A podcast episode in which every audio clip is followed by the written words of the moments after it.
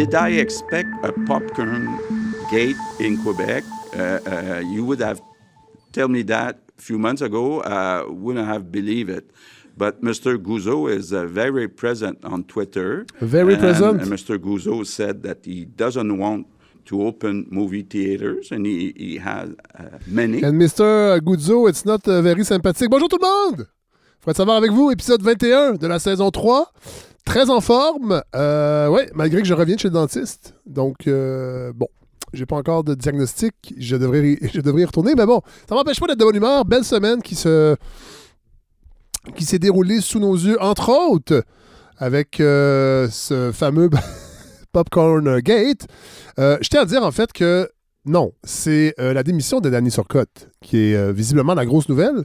On parle de cancel culture. Euh, Sophie Durocher y est allée de toute sa, sa mauvaise foi habituelle dans le genre de Montréal, alors que ben, c'est quelqu'un qui, qui, qui démissionne d'un poste au- duquel il ne se sent plus à l'aise après 17 saisons. Alors, je pense pas qu'on est dans la censure. Mais cela dit, la démission Danny Turcotte détourne l'attention sur le Popcorn Gate, qui lui-même détournait l'attention sur le déconfinement, à mon avis. Alors, c'est un méta-complot. Parce que ne l'oublions pas, nous sommes euh, bientôt en relâchement. Euh, avec la semaine de relâche, entre autres avec le cinéma, euh, certaines activités. Il y a des gens qui sont très inquiets. Moi, je ne, compte, je ne, je ne penserai pas aller au cinéma pendant la semaine de relâche. Euh, J'avoue que ça n'a jamais été un enjeu pour moi, la semaine de relâche, c'est-à-dire de trouver des activités à tout prix, de devoir, de, de devoir faire le géo, comme disait M. Legault.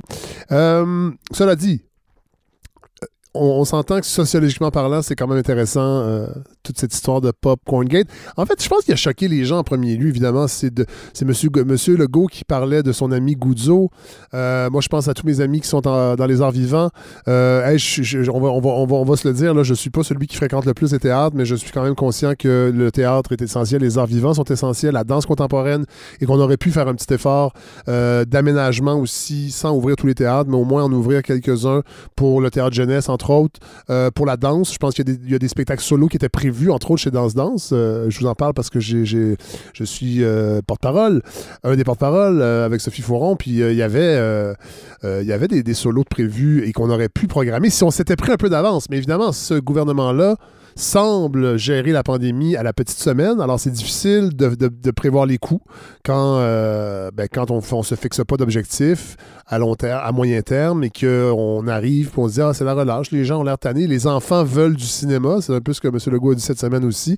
C'est pour ça qu'on ouvre les cinémas, alors que ben, la menace des variants est là, sans, sans non plus en faire un psychodrame. Il faut quand même être, euh, y aller avec de multiples précautions sur le plan sanitaire, et visiblement, c'est pas, euh, pas le, pas le cas. Cela dit, on a appris aussi cette semaine que le docteur Arruda euh, avait, prolongé le contrat de son conseiller en communication jusqu'en décembre 2021, comme quoi la pandémie risque d'être très longue. Je ne sais pas si le gouvernement a des infos que nous n'avons pas, mais visiblement, la pandémie va s'échelonner jusqu'à la fin du mois de décembre 2021. Euh, je ne sais pas si euh, c'est parce qu'ils ont prévu que l'immunité collective qu'ils veulent atteindre en douce va se terminer en décembre. Il y a trop de fenêtres dans les écoles du Québec. Il y a encore trop de fenêtres. Il y en a qui en ont pas, mais visiblement, il y en a qui en ont trop. Puis les maudits profs qui ont la tendance à ouvrir les fenêtres euh, pour faire en sorte que l'aération euh, se déroule le mieux possible, ben, ça fait que le virus, il circule pas assez dans, les écoles. Puis ça fait que l'immunité collective, ben, c'est ça, décembre 2021. J'imagine que c'est le genre de truc qu'on a entendu peut-être dans les réunions euh, de la santé publique avec M. Legault. Voilà. Euh, un petit retour sur Danny Turcotte parce que ça m'a fait penser au début, tout le monde en parle. Je dois l'avouer, là, je vous faire une petite confidence. J'avais appelé Guilla à l'époque. J'étais dans les apartistes. C'était en 2003. euh, à peu près, la- euh, bon, c'est la 17e saison, on est en 2021, donc l'émission se prépare en 2003. Et humblement, vraiment modestement, je me m'étais dit, je vais l'appeler, j'ai- j'aimerais ça, moi, être fou du roi dans cette émission-là. Et évidemment, euh, Guillaume me connaissait plus. Je pense qu'il était venu nous voir une fois au Lion d'Or, mais bon, j'ai senti dans sa voix qu'il était très surpris. Et euh, avec une petite pointe de condescendance dont il est capable, il m'a dit Je te mets sur ma shortlist. Évidemment, euh, c'est jamais arrivé, c'est c'est Danny qui a eu le, poste. Mais euh, je, me disais, euh, parce que bon, on a entendu parler à l'interne un petit peu dans le milieu que Danny était moins à l'aise dans, la mouture en direct, de tout le monde en parle, puis que ben, le direct, c'est quand même particulier. Puis ben, évidemment, moi, ça m'a rappelé, ça m'a rappelé mes, années à la soirée d'encore jeune, on est en direct. et il y, a une, adrénaline, c'est vrai, qui est extraordinaire, mais il y a aussi euh, le fait qu'on le sait qu'on est en direct, qu'on ne veut pas dire de niaiserie. Évidemment, Danny Turcotte est dans une émission animée par un humoriste, mais qui n'était pas une émission humoristique, donc euh, il devait faire peut-être plus attention. Nous, on, disait souvent ce qui nous passait par la tête, mais parfois, il y avait des, il y avait des entrevues serrées. Et en direct, euh, il y avait moyen d'envoyer de, des, petites, des petites pointes acides et je me disais, peut-être que Danny, justement, n'était pas à l'aise. C'est pas tout le monde qui est à l'aise avec le direct, avec ce genre d'humour-là, parce que quand tu te mets à réfléchir, euh, ne serait-ce que trois secondes sur ce que tu veux dire en direct, là, puis tu vois le moment, puis il y, y, a une discussion, si ça prend trois secondes de réfléchir, là, ben, le momentum y est passé. Faut, alors, c'est vraiment. Euh, il y a quelque chose de très instinctif dans, euh, dans le direct euh, qui fait en sorte que c'est pas tout le monde qui est à l'aise là-dedans. C'est pas une question de talent. mais voilà. Donc, j'ai un peu de difficulté avec le, débat, encore une fois, sur la liberté d'expression par rapport à ça, puis que c'est les médias sociaux. Bon, lui, lui-même le dit que c'était les médias sociaux, mais je pense que c'est aussi le fait qu'à un moment donné, une émission se transforme. On est moins à l'aise dedans. C'est une émission où très populaire, les gens nous aiment, on reçoit de l'amour. C'est difficile. C'est difficile de se, de, de, se dire, hey, moi, je pense que je suis rendu au bout puis je vais quitter. Et j'imagine que la, la, la, paye devrait être très, très bonne. Évidemment, tous les artistes font euh, des jobs payants pour le défi. Avant tout, ne le font jamais pour le cash, mais euh, j'imagine que la paye devait être bien. Fait qu'il faut, faut, faut, faut, abandonner ça aussi. Alors, euh, voilà, petite pensée pour Danny Turcotte. J'avoue que est-ce que je le ferai aujourd'hui? Non, mais en 2003, j'aurais vraiment aimé ça. Euh, je pense qu'aujourd'hui, avec les médias sociaux, entre autres, puis c'est pas tant euh, le fait de, se dire qu'on cède à ça, mais forcément, c'est là tout le temps. Euh, et ben oui, c'est vrai que l'émission, peut-être avec le direct, a, pris un petit peu du galon, mais je trouve quand même qu'on est beaucoup. C'est parfois un peu consensuel et beaucoup de variétés, parfois aussi d'invités qui viennent plugger leurs émissions à Radio-Canada, tout ça. Fait que je sais pas si à quel point je serai à l'aise aujourd'hui, mais à une certaine époque, en tout cas, j'aurais beaucoup aimé j'aurais beaucoup aimé être le, fou du roi avec Guy Lepage. Alors, bon. Cette semaine, épisode 21, euh, on profite, euh, je vous l'avais dit la semaine dernière, on profite de, la diffusion euh, de la pièce de théâtre des Hardings à Télé-Québec pour. pour J'en ai profité pour inviter Anne-Marie Saint-Cerny, qui avait écrit un livre en 2018, Mégantique, un livre que je n'avais pas lu, qui m'était passé sous le nez, que j'ai relu et je, je, suis tombé par terre. Vraiment, j'ai été, j'ai été soufflé par, par le style, d'abord, d'écriture. pour un livre comme ça, c'est quand, même, c'est quand même assez unique d'avoir euh, un talent d'écriture dans un essai qui relate, dans le fond, une tragédie, mais surtout la genèse d'une tragédie et ce qui est arrivé par la suite. Alors, ce livre-là euh, m'a vraiment jeté à terre et je suis content, Anne-Marie Saint-Cerny va venir nous expliquer euh, comment elle a colligé toute cette information-là. Puis il y a vraiment des informations euh, compromettante, vraiment, pour des gens qui sont encore en politique aujourd'hui. Et les, choses n'ont pas changé. Euh, les trains passent à, peu près partout chez nous, euh, que ce soit au Québec ou même ailleurs en Amérique du Nord. on en croise régulièrement et on, on, doit se dire que sur le plan de la sécurité, c'est encore extrêmement dangereux. Alors oui, la tragédie, c'est 2013. Euh, mais je pense que c'est bien d'y revenir. Puis moi, il y a plein de choses qui m'avaient échappé. Alors voilà, Anne-Marie Saint-Cerny sera là. On va parler euh, également aux chercheurs euh, Guillaume Hébert de, l'IRIS, qui ont publié cette semaine une brochure pour réfléchir sur qu'est-ce qu'on fait avec, avec la pandémie, comment on relance l'économie? Et eux, ils vont de suggestions extrêmement pertinentes, à mon avis, qui sortent un peu du cadre habituel de pas trop dépenser, mettre de l'argent dans les entreprises, pas trop mettre d'impôts parce que les gens dépenseront pas. Les, les, idées habituellement qu'on entend d'économistes un peu plus au centre droit. Alors, euh, euh, Guillaume Hébert va venir nous parler de cette brochure-là qui est vraiment intéressante. On va la mettre évidemment sur, euh, la page Facebook. Vous pourrez la lire. C'est quand même, costaud, là. Mais c'est un exercice économique vraiment intéressant. on va également, et ça, c'est une nouveauté. La semaine dernière, il y a un auditeur qui a vraiment tiqué, qui, a, mal réagi, ben, pas qui a, très, qui a fortement réagi à une blague, entre autres, que j'ai fait la semaine dernière. Il m'a écrit On s'est parlé au téléphone et je, me suis dit que ce serait peut-être intéressant de- d'explorer euh, cette idée, dans le fond, de parler à cet, auditeur-là, au lieu de le faire euh, en circuit fermé, de le faire dans la balado. Donc, vous allez voir, ça fait, on est vraiment dans le dialogue et bon, c'est un exercice que je ne ferai pas nécessairement euh, à chaque semaine, mais j'ai trouvé, euh, j'ai trouvé ça intéressant. Alors voilà, je vous dis pas son nom, vous allez le découvrir, c'est en fin d'épisode, mais pour l'instant, on va rejoindre toujours avec un grand plaisir notre collègue. ben, en fait, ma collègue, c'est pas la vôtre, Hélène Faradji, qui va nous parler de documentaire et de bienveillance. Hélène Faradji, bonjour. Ah bonjour Fred, comment ça va? Oui, ça va très bien, surtout que ben, ça, va, ça va aller mieux sûrement à, à la fin de votre chronique, parce que là, cette semaine, vous m'avez dit seulement, Fred, j'ai envie de parler de bienveillance. Oui, exactement. Ben, je me suis rendu compte la semaine, la dernière fois que je suis venue à la balado que ben, j'avais pas nécessairement saupoudré du bonheur sur vos vies. Hein. Je vous ai parlé de ténèbres, je vous ai Oui. parlé de MeToo, inceste, puis là je me suis dit bon ça suffit, ça suffit. On vit une période qui est déjà difficile, fait que on va prendre ensemble une pause de bienveillance. Ah, ça va faire du bien. Oui. Ben oui, puis on en parle souvent de la bienveillance. Même vous, Fred, Oui, hein, dans votre dans votre ancienne vie, vous en parliez beaucoup. Hey! non, non, c'est encore euh, bienveillant, mais euh, si. euh, en fait, la bienveillance, là, c'est que si on, la- Ouais. si on y, fait, on y fait pas attention, Mhm. le cynisme refait surface. C'est vrai. Depuis quelques semaines, qu'il- là, je me trouve, Ouais, ouais. euh, me trouve trop cynique dans, ma- dans, dans, dans mon moi-même. Ben, c'est difficile de pas l'être Oui. aussi, hein, ces temps-ci. C'est parce que euh, j'écoute les points de presse hein, du gouvernement. Exactement. Ouais, Faut, il que- faut, faut que pas, j'arrête.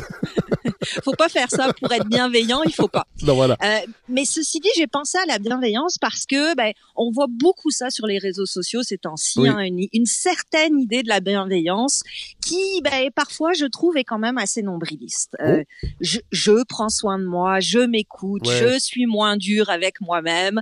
Puis moi, j'overdose un peu du jeu en ce moment. Oui. Je suis tannée du jeu.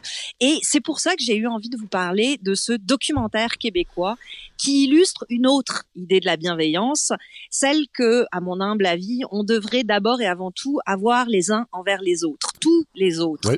Et cette, bienve- cette bienveillance-là, les conséquences personnelles, les bénéfices qu'on en retire, ils sont immenses, mais ils restent privés.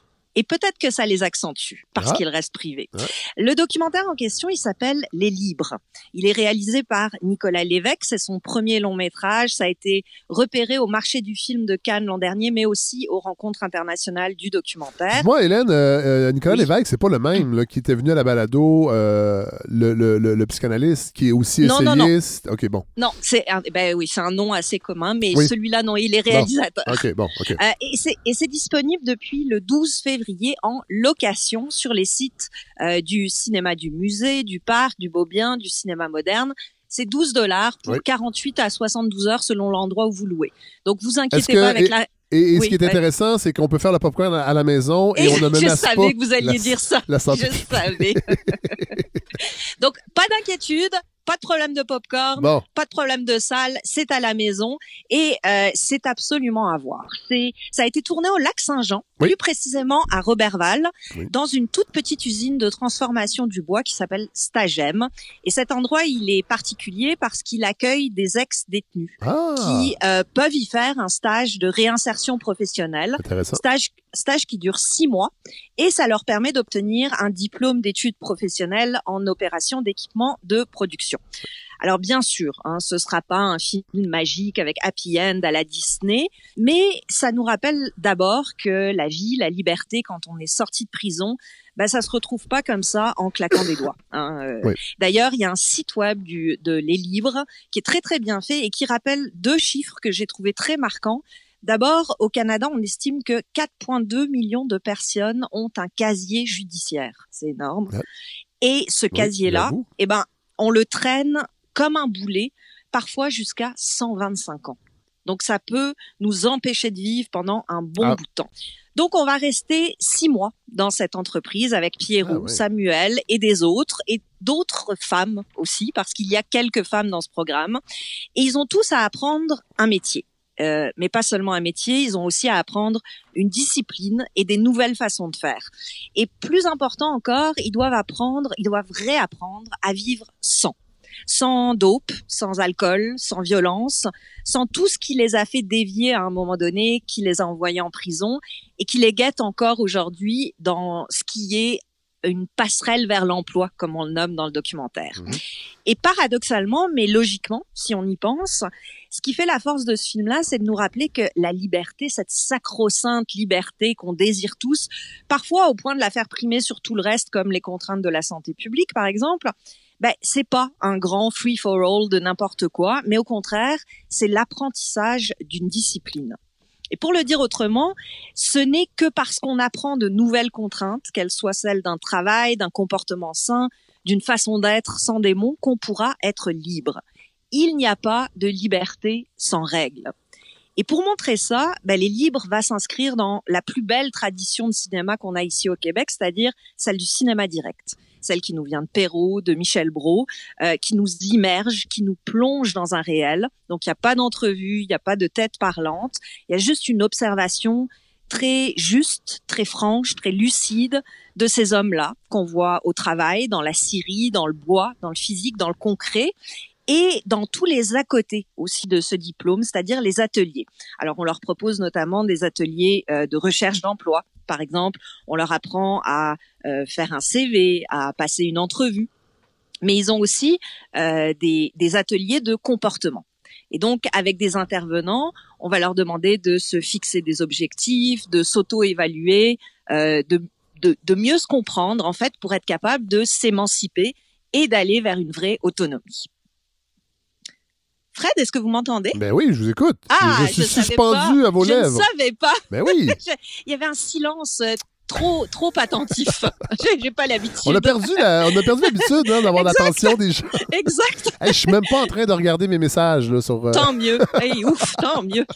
Donc, dans, dans ces moments-là, qu'on les voit au travail ou qu'on les voit dans ces moments d'écoute, ce qui est très beau dans ce documentaire, Les Libres, c'est d'abord qu'on évite tout voyeurisme, euh, tout sensationnalisme. C'est quand même un défi. Exactement, parce que cet univers carcéral ou post-carcéral, Ouais. bah, on l'imagine souvent dur, violent, explosif, parce qu'on a vu trop de séries, on a vu trop de films. Mais dans les, dans les livres, on contrecarre ça. D'abord, grâce à la direction photo de, de Jean-Philippe Archibald, qui est tout en douceur, qui arrondit les angles, euh, qui va privilégier les couleurs pâles, le bois, le clair, qui enveloppe comme ça d'une espèce de, de tranquillité, de calme, qui fait beaucoup, beaucoup de bien.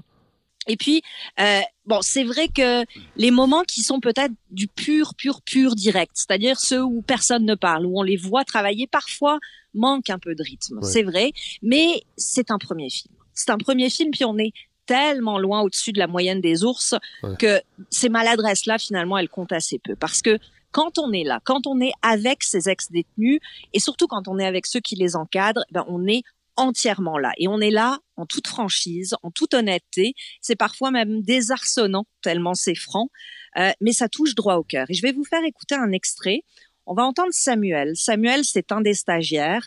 Il a déjà eu quatre passages en prison, euh, toujours pour de la dope, et il a décidé par lui-même, pour lui-même, qu'il ne retournerait plus en prison. Et on va l'écouter au sein justement d'un de ses ateliers d'autogestion des, des comportements.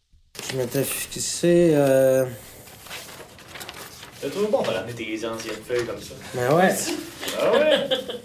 Ben, de ne pas être stressé à, la- à ma job, me dire que j'ai beaucoup de choses à apprendre, puis que c'est normal, puis de prendre ça un jour à la fois et euh, une tâche à la fois et demander de l'aide si je ne suis pas sûr. Et? Ben, j'ai. euh, j'ai demandé des affaires à du monde, puis euh, ça a bien été. Ok. T'as démontré de la vulnérabilité. Ouais. T'as-tu un objectif? euh? Ouais. Objectif que je me fixe pour la semaine, pour le prochain temps à venir, ben, c'est d'être une meilleure personne. Tu as démontré de la vulnérabilité. Ouais. Ouais. Mais c'est pas facile de démontrer de la vulnérabilité, puis c'est pas facile de l'exprimer non plus. Et ces hommes qui parlent, qui font ces exercices de notation, qui se fixent des objectifs, ben en fait, ce qu'ils font, c'est que peu à peu, ils se redonnent un cadre. Donc, on comprend vite avec ce film-là que c'est l'idée, c'est pas tant d'apprendre un métier. Oui, bien sûr, c'est c'est le but du jeu, mais ce qu'ils apprennent, surtout ce qu'ils réapprennent peut-être, c'est à être, tout simplement. Et ça, c'est assez beau. Mais ce qui est encore plus beau, ce qui m'a donné vraiment envie de vous parler de Les Libres, c'est ceux qui écoutent ces hommes-là. Euh, et c'est là que je reviens avec cette idée de bienveillance. Parce qu'il y a un homme dans les livres qui s'appelle Alain. C'est leur superviseur de stage et c'est un extraordinaire bonhomme. Face à ces détenus-là, il fait pas dans l'angélisme, il fait pas dans la rigidité non plus.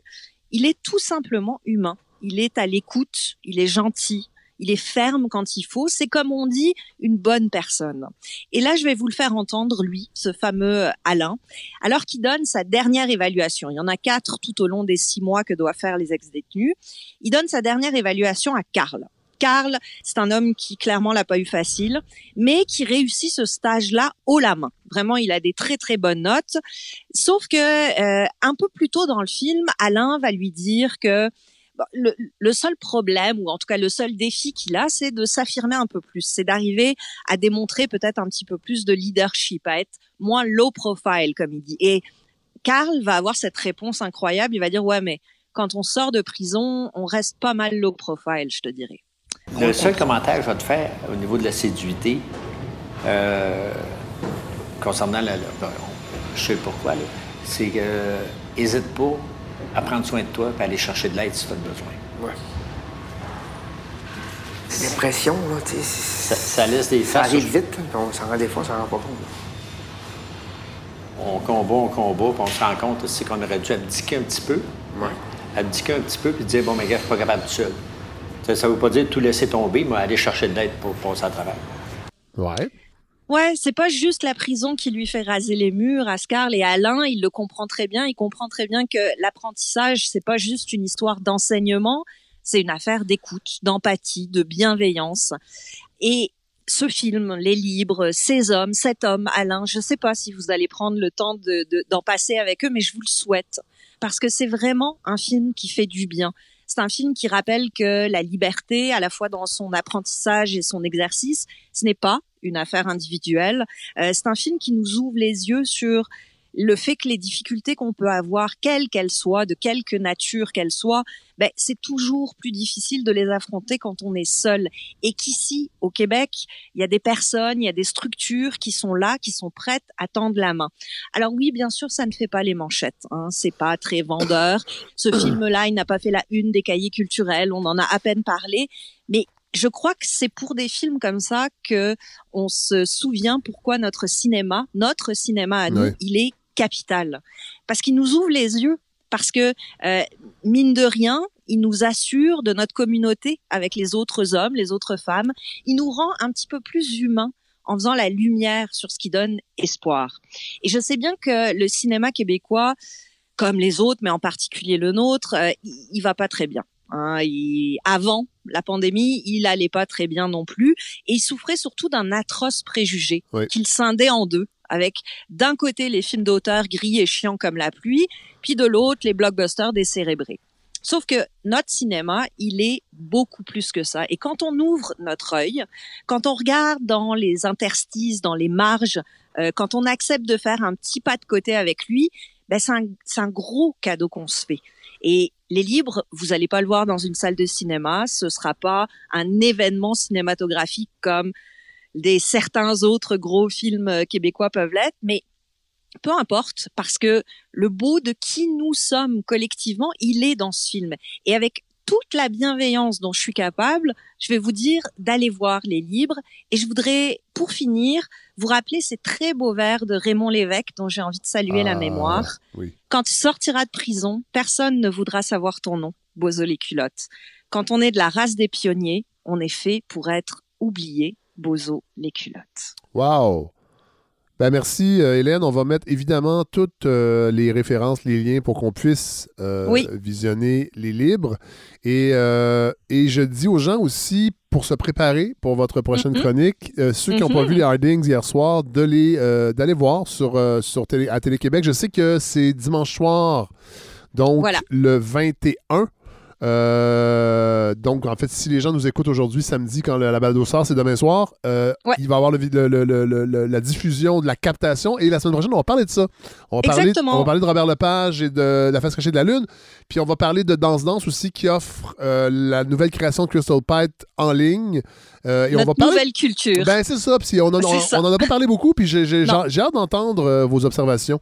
euh, on va essayer de, de voir si on est capable de passer à travers un autre six mois avec euh, cette idée Mais de ça risque de- captation. Mais ça risque de rester, je pense, moi. C'est ça. C'est pour ça que je trouve ça intéressant qu'on en parle quand la pandémie se terminera un jour. Je pense que Ouais. l'offre en ligne va, va, va, va perdurer. Puis euh, il y a sûrement aussi, des façons pense. de le faire intelligemment. Fait qu'on va en parler la semaine prochaine. Absolument, à Mer- la semaine prochaine. Merci. Hélène. Merci, bye.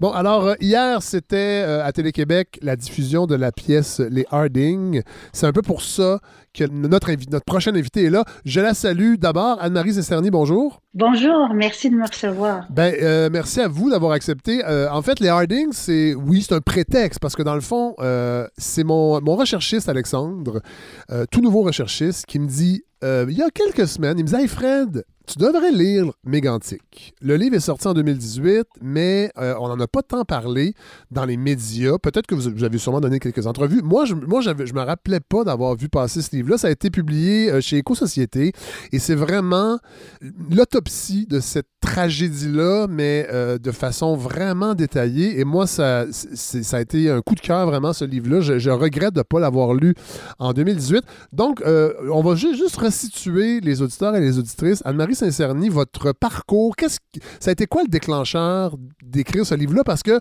c'est un peu... euh, c'est pas arrivé par hasard, mais c'était pas ça le projet à l'origine. Non, effectivement. Alors, euh, mon parcours rapidement, euh, c'est que j'ai depuis euh, depuis presque 30 ans, je pense 30 ans d'ailleurs maintenant, euh, été dans des ONG euh, plutôt environnementales, mais j'avais une vision un peu plus large. Et, euh, et il y a- dans les dernières années, j'ai travaillé avec la Société pour vaincre la pollution avec Daniel Green. Oui. Et en fait, notre mission, notre mandat, notre unique raison de vivre, euh, c'est d'apporter du soutien aux victimes qui sont toujours laissées pour compte dans euh, lorsqu'il arrive quelque chose, soit une contamination Ouais. ou euh, et dans la majorité des cas, euh, ils n'ont pas de données scientifiques. Toutes les données scientifiques sont toujours amassées par le pollueur Ouais. ou par l'État qui les garde secrètes. Oui, voilà. Donc, nous, on fonctionne de façon scientifique et, euh, et on va chercher des échantillons que l'on remet et on travaille avec les gens aussi pour leur expliquer euh, qu'est-ce qui leur arrive. Oui. Donc, Donc, vous Euh, arrivez à Mégantic, vous arrivez à Mégantic après la tragédie. Les, le- le- bon, les- on le sait, il y a eu 47 victimes. euh, des, des, on, va, on va y revenir, là, les quantités de pétrole, entre autres, déversées. Mais là, vous arrivez là. Et là, finalement, euh, ça, ça- ça va au-delà de juste apporter un soutien en cas de tragédie environnementale, votre démarche.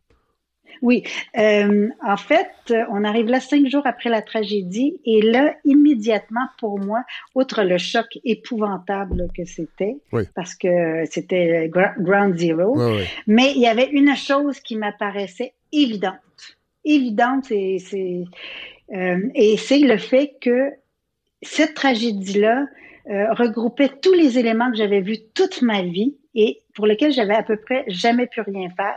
C'est-à-dire qu'il y avait des victimes euh, qu'on allait, qu'on allait certainement laisser pour compte. Oui. Il y avait des autorités qui avaient certainement détourné les yeux et il y avait des prédateurs capitalistes Oui. qui voulaient faire de l'argent rapide. Bon, voilà, là on, va, Et- là, là, on va reculer parce que justement, dès le début du livre, vous le dites, euh, la tragédie de Mégantic, c'est un conte capitaliste moderne parfait. Absolument. Et la- et l'avantage qu'avait Mégantic sur toutes les victimes d'amiante, de, de, des TCE, de Shannon et toutes les victimes que j'avais jamais rencontrées, Oui. c'est qu'à chaque fois, on, on refusait de reconnaître même les victimes. Oui. Dans le cas de Mégantic, on savait pas encore combien il y avait de morts, mais une chose était certaine, il y avait des morts et cette fois-ci, on pourrait pas les nier, donc je pouvais avancer là-dedans. Et là, il faut le dire, vous aviez déjà écrit, parce que la, la- ce qui m'a frappé, au-delà des, des faits qui sont, qui, sont, qui sont rapportés dans votre livre, c'est votre écriture. Euh, c'est vraiment bien écrit, ça se lit, et je ne veux pas dire ça parce que c'est une tragédie qui est arrivée réellement, mais, ça, mais, mais la structure du livre se lit comme un polar. Ben, écoutez, c'est- je vous remercie beaucoup. Ça me fait plaisir parce qu'effectivement, euh, je voulais que les gens lisent et, et moi, j'aime les polars. J'aime, faut que ça soit facile. Je voulais pas que ça soit ardu, euh, intellectuel, mais senti. Euh, et, et effectivement, j'ai fait de, j'ai tout fait pour que pour réussir ce que vous dites que j'ai non, en partie mais- réussi. Mais vous aviez, déjà, remercie. vous aviez déjà écrit avant, là. Oui, j'ai écrit des romans avant, oui. Ah, voilà. Mais C'est ça qui est ouais. fascinant, parce que dans le fond, c'est votre, votre, votre talent de romancière avec votre, votre, euh, votre activité environnementaliste et votre activité citoyenne donne ce livre-là. Euh, bon, on va commencer parce que vous avez dit tantôt le, le- côté prédateur. Ça commence, on peut commencer avec euh, William Ackman, qui est un- un investisseur euh, qui va changer le, CP euh, en 2008, entre autres, et qui est un peu à l'origine de ce qui va arriver. Euh, personnage que vous décrivez très bien, 45 ans, une vedette des fonds spéculatifs, c'est un milliardaire, et lui va, va s'accaparer, on peut dire, le CP d'une certaine façon. Ben, effectivement, William Ackman. Alors, juste comment ai-je trouvé William Ackman? C'est que la première chose, que, lorsque je suis revenue au bout de quelques jours de Mégantic, j'ai googlé à qui appartenait le CP. Oui. Hein, parce qu'on on ne sait pas euh, ces choses-là dans la vie courante. Et, euh, et moi, je pensais même que c'était encore gouvernemental. Et me sort cette face absolument parfaite euh, dans le Vanity Fair, Forbes, parmi Oui. les grandes. Et là, je me dis, mais qu'est-ce que c'est que cette histoire? Moi, j'arrive de des deux pieds dans la cendre, Ah ouais. le sang et la boue. Ouais. Et j'ai cette, alors donc ça c'est euh, voilà, voilà William Ackman euh, qui effectivement comme ça se passe maintenant prend le contrôle de compagnie avec très très peu d'actions. Oui. Euh, lui a fait sa fortune en, en misant les shorts, ce qu'on a vu récemment dans le Dans- GameStop par Oui. exemple. Oui. Ben, le, Euh, le- et- Big Short, la crise de 2008. Exact, exactement. Donc, lui a fait son argent en 2008, Oui. dans la crise. Il avait parié que le marché s'effondrerait des hypothèques. Il a gagné plusieurs milliards en, en quelques heures. Oui. Et il a dit pourquoi ne pas refaire le coup. Donc, il, il a pris ce qu'il fait sans arrêt, le contrôle du CP avec très peu d'action. Oui. Euh, et a complètement changé la, la, la façon de fonctionner des ferroviaires. Oui. Soit dit en passant, petite parenthèse, il vient encore de faire énormément de milliards récemment, Ah en quelques heures, parce qu'il avait parié qu'avec la COVID, le marché euh, s'effondrerait, le, ouais, le marché s'effondrerait, Oui. et il a gagné, voilà. évidemment. Et alors voilà. Mais là, on s'entend, lui, euh, en fait, lui, lui, lui place un autre personnage qui s'appelle Hunter Harrison, qui lui a de l'expérience, euh, longue expérience en gestion euh, de compagnie ferroviaire, et lui arrive au CP. En fait, le- faut, faut le rappeler aussi, c'est que Ackman remplace aussi John Longhorn, qui était euh, un investisseur depuis euh, euh, le, patron du CP depuis longtemps, qui était une compagnie qu'on considérait un peu pépère, entre guillemets, pas assez, pas assez agressive euh, à couper les coûts, à rentabiliser les opérations. Et là, va installer Hunter Harrison, qui lui va se rendre compte que les trains du CP sont trop courts, sont trop lents, sont trop équipés. Il y a trop d'équipements dans la compagnie et il y a trop d'employés. Ouais, ben c'est ça. Alors c'est vraiment le choc des euh, de, de deux mondes. Il y avait la gestion pépère de Leghorn Ouais. qui, euh, en dépit de faire des profits pour ses actionnaires, roulait quand même une compagnie de chemin de fer. Oui. C'est-à-dire qu'il livrait un service. Oui. Dans le cas des Hackman et des nouveaux euh, capitalistes, ça n'a aucun intérêt de rouler un service, absolument pas. Et c'est là où ça devient un compte capitaliste parfait. Oui. Parce que l'idée, c'est de faire des profits le plus rapidement possible. Il installe donc euh, Harrison, qui est un gars qui ressemble un peu à un John Wayne, un cowboy de, de l'Ouest. C'est un personnage absolument fascinant. Ouais. Et lui, il dit, écoutez, voyons donc, c'est quoi ça de livrer des, des, des petits trains puis des... euh, Alors, il met le monde à pied, il rallonge les trains, il les met extrêmement lourds et il dit... Euh, euh, écoutez, je le sais très bien que mes rails sont pas assez fortes, ça date des années 50. Je le sais très bien qu'ils sont trop brisés pour transporter ça, mais je m'en fous parce que ça rapporte. Ouais. Et on va, et on Et va c'est parler plus loin parce qu'il y, a- il y a la complicité des, des gouvernements aussi, des, des- des- des autorités euh, ministérielles. Mais ça, on va en parler plus loin parce que là, il y a un autre acteur également, c'est la World Fuel, qui, euh, parce que pour bien comprendre, c'est qu'elle est le courtier qui, qui s'arrange pour que le pétrole s'achemine au bon endroit. Alors, c'est la tempête parfaite. Et, et imaginez-les, là, parce qu'ils sont au 42e étage euh, à New York d'un beau building qui voit tout. Là, il faut les imaginer là. Ouais. Alors, vous avez les trois acteurs. Vous avez Ackman qui a pris le contrôle CP, pour, oui. pour faire, faire juste des profits. Harrison qui est sur le terrain, qui fait tout ce qu'il faut, qui enlève tout ce qui coûte de l'argent. Protection, euh, sécurité, employés, tout ça. Les trois, et il manque un troisième euh, acteur Oui. qui est World Fuel. Alors, on est en 2008, c'est le début du boom du Dakota du Nord, Oui. le fameux gaz de schiste. Et euh, ça, là, ça, ça pète de partout, le gaz de schiste. C'est l'argent coule à flot Oui. pour les gens qui et World Fuel est le gros, euh, le gros euh, courtier Oui. de ce type de gaz-là. Et miracle que Ackman et Harrison avaient découvert, c'est que la seule ligne de transport de chemin de fer pour sortir le pétrole de là, qui va jusqu'à Newtown au, au Dakota du Nord, Oui. c'est le CP. Oui. Alors eux, quand ils achètent ça, quand ils prennent le contrôle, les actions sont encore très basses parce que personne n'a découvert le joyau que c'était. Oui. Mais là, ils sont assis et ils concoctent leur, leur euh, plan. Et euh, le plan, c'est de sortir du gaz à fond la caisse. Alors, ce qu'ils font, mais là, on a besoin de, de, de raffinerie et tout ça. Et le problème, c'est qu'il y en a tellement de ce gaz-là que ce qui descend vers le sud et dans les raffineries des États-Unis, c'est souvent engorgé. Oui. Et c'est pas, le Alors, et pas le même prix clients. aussi. C'est que le, le- le marché intérieur est moins payant que le fameux euh, le prix du, Br- du, Br- fam- du Brent. Exactement. Donc là, l'idée, c'est de le rendre au port. Ouais. Et faut le sortir du continent, en fait. Exactement. Ou en tout cas, le rendre au port, c'est ça pour Oui. qu'il se transige euh, sur le marché international. Et là, un des gros clients extrêmement intéressés, c'est ça, nos, nos amis Irving Oui. du Nouveau-Brunswick. On en a parlé avec Alain Amis. Deneau, euh, on en a parlé avec Alain Oui. Deneau il n'y a pas si longtemps, qui, font, qui font la pluie, le beau temps. En fait, surtout la pluie euh, au. Nouveau-Brunswick. Absolument, c'est les, les Irving, c'est on ne on ne peut rien dire. Je, je remercie mon ami Alain Deneau de d'en avoir parlé. on est très heureux de, de ça. Oui. Et alors donc les Irving disent euh, amenez ça par ici, merci. Oui.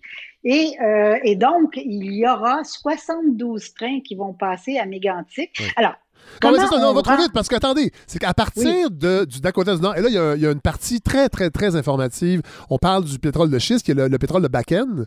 Euh, Oui. et, et dans votre livre, vous parlez euh, de George Mitchell, qui est celui qui a, euh, qui a découvert, en fait, Oui. le procédé de fracturation, qui est devenu d'ailleurs un, un- un écologiste pur et dur par la suite. Ah oui, ah oui, parce qu'il a vu le désastre qu'il avait imaginé. Ouais. Parce qu'en fait, c'était, c'est, vraiment frustrant parce que les pétrolières allaient chercher le gaz dans les nappes, ça, ça va. Mais il y en avait plein dans, les, dans, dans, le, dans le roc très fragile, Ouais. très comme, comme des, des, de la pâte philo, si on veut.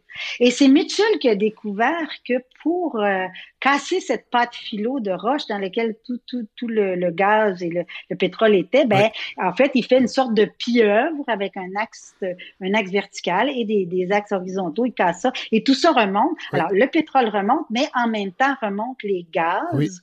Et tout ça fait un mélange d'une explosivité exceptionnelle. Petit problème ici pour les transporteurs, mais qu'on va régler assez rapidement. Ben, en fait, oui, puis c'est, en fait, on va carrément falsifier les, les fiches signalétiques sur les wagons. Ben voilà, c'est alors c'est la meilleure façon de, de, de- que ça devienne moins explosif quand on quand on transige le temps, ben c'est de changer, de, de falsifier effectivement Oui. les bons de connaissement. Alors quand les camions arrivent du Dakota des puits, qui sont loin d'être des, euh, on dit en anglais rocket science, là, c'est pas rocket science là, c'est qu'on arrive avec des, au début là, on est en 2008 euh, 10 et tout ça, on Oui. arrive avec des camions citernes, les les pompes fit mal dans les trous. Il y a des, des travailleurs qui se font asphyxier par les gaz qui sortent. Ouais. euh, ils sont là avec une petite corde pour savoir où est-ce qu'il est l'eau toxique et Ouais, le ouais. gaz. Cas, bref, Ah, c'est vraiment artisanal au début, Et- là. Ah, c'est euh, dangereux. Il y a des morts. C'est, c'est- L'enfer sur Terre est au Dakota du Nord. Ouais. Et donc, euh, et donc, ils arrivent. Et quand ils arrivent, ils ont été un peu obligés. Ils arrivent avec des bons euh, bons de connaissement, qu'on appelle Ouais. l'identification du pétrole, Ouais. qui dit extrêmement explosif. C'est la catégorie la plus dangereuse. Ouais. Et ils arrivent euh, à Newton à 5 heures le soir pour remplir le train, les trains. Et quand les trains repartent deux heures plus tard, eh bien, on est dans la catégorie du pétrole le moins dangereux Ouais. Ouais. sur les bons connaissement. et on n'a voilà. pas, on n'a pas le choix de faire ça parce qu'on utilise des wagons qui sont désuets. Désuets, brisés, Les pas fameux, fait pour ça. les fameux DOT 111. Exactement, exactement. Et une petite parenthèse ici intéressante, c'est sur le, le- le fait que les papiers sont falsifiés, c'est que dans le cas des trains qui s'en allaient à Irving, les papiers étaient donc falsifiés pour du pétrole non dangereux, mais quand ils revenaient chez Irving, eux ne prenaient pas trop de chance, il y avait un petit peu peur, il en restait toujours un petit peu dans le fond. Ah oui. Euh, et donc, eux autres, Irving, prenaient pas de chance, ils identifiaient correctement. Donc, ils savaient parfaitement que le pétrole qui arrivait quand les wagons étaient Ah pleins, oui. c'était falsifié. Oui, oui, oui. C'est incroyable. Et ça, c'est euh, aux, aux- aux yeux et au vu et au su des autorités, mais on va en parler plus tard. Euh, D'ailleurs, Oui. on, on parle des wagons. Vous, vous, vous- vous expliquez, quand on parle de capitalisme prédateur, vous expliquez que euh, en 2011, les déraillements de trains euh, coûtent aux compagnies 64 millions euh, en pertes et dédommagements, alors que les mettre à niveau les DOT 111 auraient coûté 1 milliard. Alors, dans le fond, dans le fond, c'était juste pas. C'était juste plus payant de laisser les trains Ben, dérailler exactement. que, Ben oui, que- voilà. et aussi c'est parce que les, les autorités n'avaient pas assez de, de- de muscles pour, pour les obliger. Mais reste que la logique marchande, quand, on, quand, quand des vies humaines sont en, sont en, sont en jeu, c'est ça que ça donne. Exactement, et c'est encore le cas d'ailleurs. Oui. On, on en parlera tantôt pour Oui. le CP, mais c'est encore le cas. Ça, ça coûte moins cher de, de payer les dégâts que de, Que de mettre à niveau. Ouais, c'est ça. Bon, donc là, on a, euh, on a les puits de pétrole euh, de Bakken, donc de, de gaz de schiste. On a euh, la compagnie du CP qui a des rails. Il manque un petit bout, par exemple, des rails. Là. En fait, il y a- il y a- euh, pour, pour se rendre du Dakota du Nord jusqu'à à, au- au, à Saint John, au Nouveau-Brunswick, le chemin était, était pas. Il manquait, il manquait une portion. Là. OK. Alors, de façon générale, on a là un produit explosif qui n'aurait dû que traverser par des, euh, des voies sécuritaires. Oui. Alors, euh, soit par le CN via, euh, ben, sécuritaire entre guillemets, parce que leurs leurs Oui. rails aussi sont utilisés, mais passer par la Gaspésie, la Matapédia, ou passer comme il passait avant, par l'Otsun et par bateau pour Oui. se rendre à Irving, Irving qui est un port. Euh, ça, ça, ça aurait pu fonctionner, mais c'était tellement plus payant, c'était la voie la plus courte, de passer par Mégantic et le petit bout de rail. Il Ouais. manquait effectivement un petit bout de rail, mais c'était pas très grave. Le petit bout de rail, c'est à peu près 400 euh, kilomètres. Qui, a- qui appartenait au CP. Oui. Mais quand le CP s'est débarrassé de tous les, les bouts de rail qui euh, qui n'étaient pas rentables, euh, ils l'ont vendu pour des peanuts Oui. euh, à différentes compagnies et c'est le bout de Mégantic a abouti dans les mains de MMA. Voilà. Et là, Faut on est rendu là. que- C'est l'autre acteur qu'il faut parler. Qui est, Oui. qui, est, qui est- qui est central, c'est euh, la MMA, qui est la euh, Main and Montreal et Main and Atlantic, euh, qui appartient à Edward Burkhardt, qui est un personnage, je dirais pas légendaire, mais très connu euh, du monde ferroviaire, qui, lui, a un pattern, c'est qu'il rachète des réseaux, anciennement des réseaux nationaux qui ont été privatisés. Exactement. Il, alors, il a fait des, des miracles financiers pour lui, là, Oui. euh, en Pologne, en Nouvelle-Zélande, Oui. un peu partout. En Estonie. euh, effectivement. Oui, en Estonie. Voilà. Et puis, alors, il a une deuxième caractéristique, c'est qu'il est excellent pour aller chercher des subventions Oui. et autres euh, Oui. euh, faveurs du genre de tous les gouvernements. Du Euh, Québec et avec du Canada, entre autres. On l'apprend euh, moi, j'ai appris ça dans votre livre. Il avait reçu 15 millions du gouvernement du Québec et du Canada. La, Caisse de dépôt a investi dans sa compagnie, alors que c'était la compagnie avec le pire bilan ferroviaire en Amérique du Nord. Exact.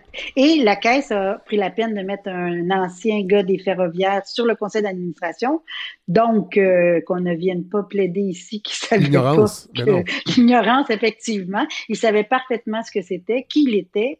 Euh, et puis, voilà. Et c'est le premier, lui, euh, qui arrive à, à Mégantic et qui met tout de suite la faute sur Tom Harding. Pourquoi? Parce que euh, Ed Burkhardt, euh, aussi, son, euh, son leitmotiv, si on pourrait dire, c'est... euh, en fait, c'est lui qui a mis de l'avant le fameux concept du one-man crew. En fait, c'est un concept qui, vient beaucoup aussi de Hunter Harrison. Hunter Harrison, c'est comme l'espèce de gros, le gros vautour, si on veut. Oui. Et euh, le Burkhardt, c'est le vautour euh, plus local. Pas, pas qu'il est local, mais je dirais comme... Il y a comme le pape et le marguillier, Ah un oui. peu, si on veut. Et, et, euh, mais ils font autant de dégâts et ils ont besoin l'un de l'autre. Donc, le, le concept du one-man crew est venu à Hunter Harrison aussi au, au CN. Et le, Hunter Harrison était au CN auparavant, il a dévasté le CN complètement.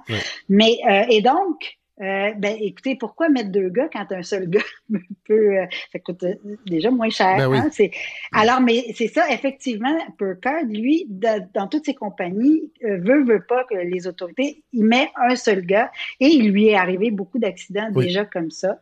avec le One Man Crew. Et là, et, là, et là, on rappelle, et vous le rappelez dès le début dans le livre, Tom Harding, à Mégantic, son train, c'est un kilomètre de long, euh, 10, 000, 10 000 tonnes en poids, si, je- si ma mémoire est bonne. Oui, je me semble que c'est ça, 10 000 tonnes. C'est-à-dire, j'avais calculé dans le livre, j'ai un blanc, mais le- un nombre. Alors, la question est celle-ci. Qui est assez fou pour confier à un homme tout seul, dans les montagnes, la nuit, Oui. sur des rails brisés, une locomotive brisée? Oui.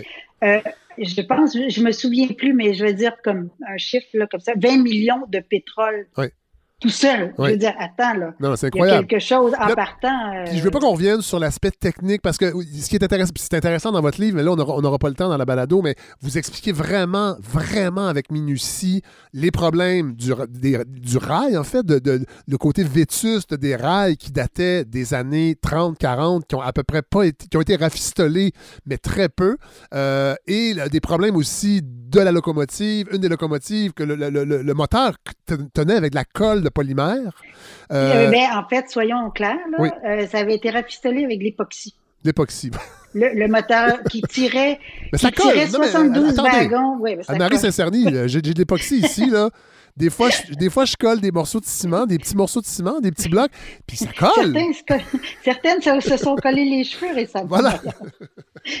Mais non, mais c'est, mais c'est- mais c'est complètement incroyable. Mais bon, on parle du One Man Crew, et là, on n'a pas parlé des politiciens encore.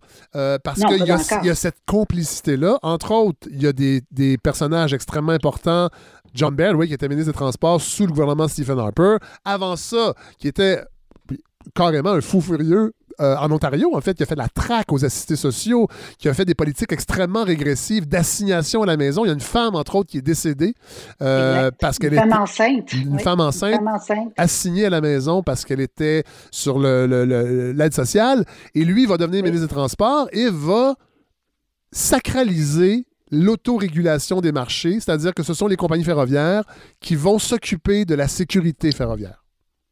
Exactement. Lui, il a euh, en quelque sorte bétonné euh, le, tous les différents règlements et tout ça pour effectivement. Les, les ferroviaires sont des, les, les, les chefs féodaux ici. Oui. Ils font tout ce Oui. qu'ils veulent. Mais lui a bétonné ça bien comme faut. Il a fait le huilage parfait. De telle sorte qu'effectivement, maintenant, les ferroviaires écrivent leurs propres règles, Oui. s'autosurveillent et s'enquêtent en cas d'accident. Oui, c'est incroyable. Mais moi, ça m'a jeté à terre quand j'ai lu ça. un cercle complètement fermé euh, où personne n'a le droit de rentrer. Tout à- Oui. Et c'est toute une métaphore, parce que rappelons que ce beau pays qu'est le Canada euh, a été bâti, en fait, euh, ça- on a, nous, on n'a pas un texte fondateur, on a un contrat de développement de, des territoires avec le train. Et Mé-. Mégantic, ce n'est que... C'est un produit purement canadien quand on y pense. Absolument, parce que Mégantic est né avec le train. Et le train a littéralement, vous avez raison, soudé ce pays-là, ce grand territoire-là. Euh, et le train est, est encore aujourd'hui, malheureusement, et on l'a vu dans la dernière crise où il y avait les, euh, les Autochtones ont bloqué. Oui.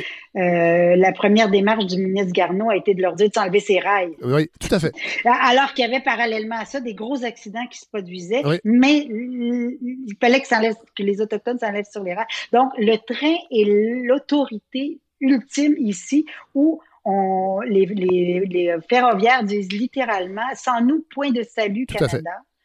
Euh, Et le One Man aucune Crew. prospérité. Et le, man- et le One Man Crew est toléré par Transport Canada. Euh, il faut seulement parfois avertir les autorités quand on le fait. Des fois, on n'est pas obligé.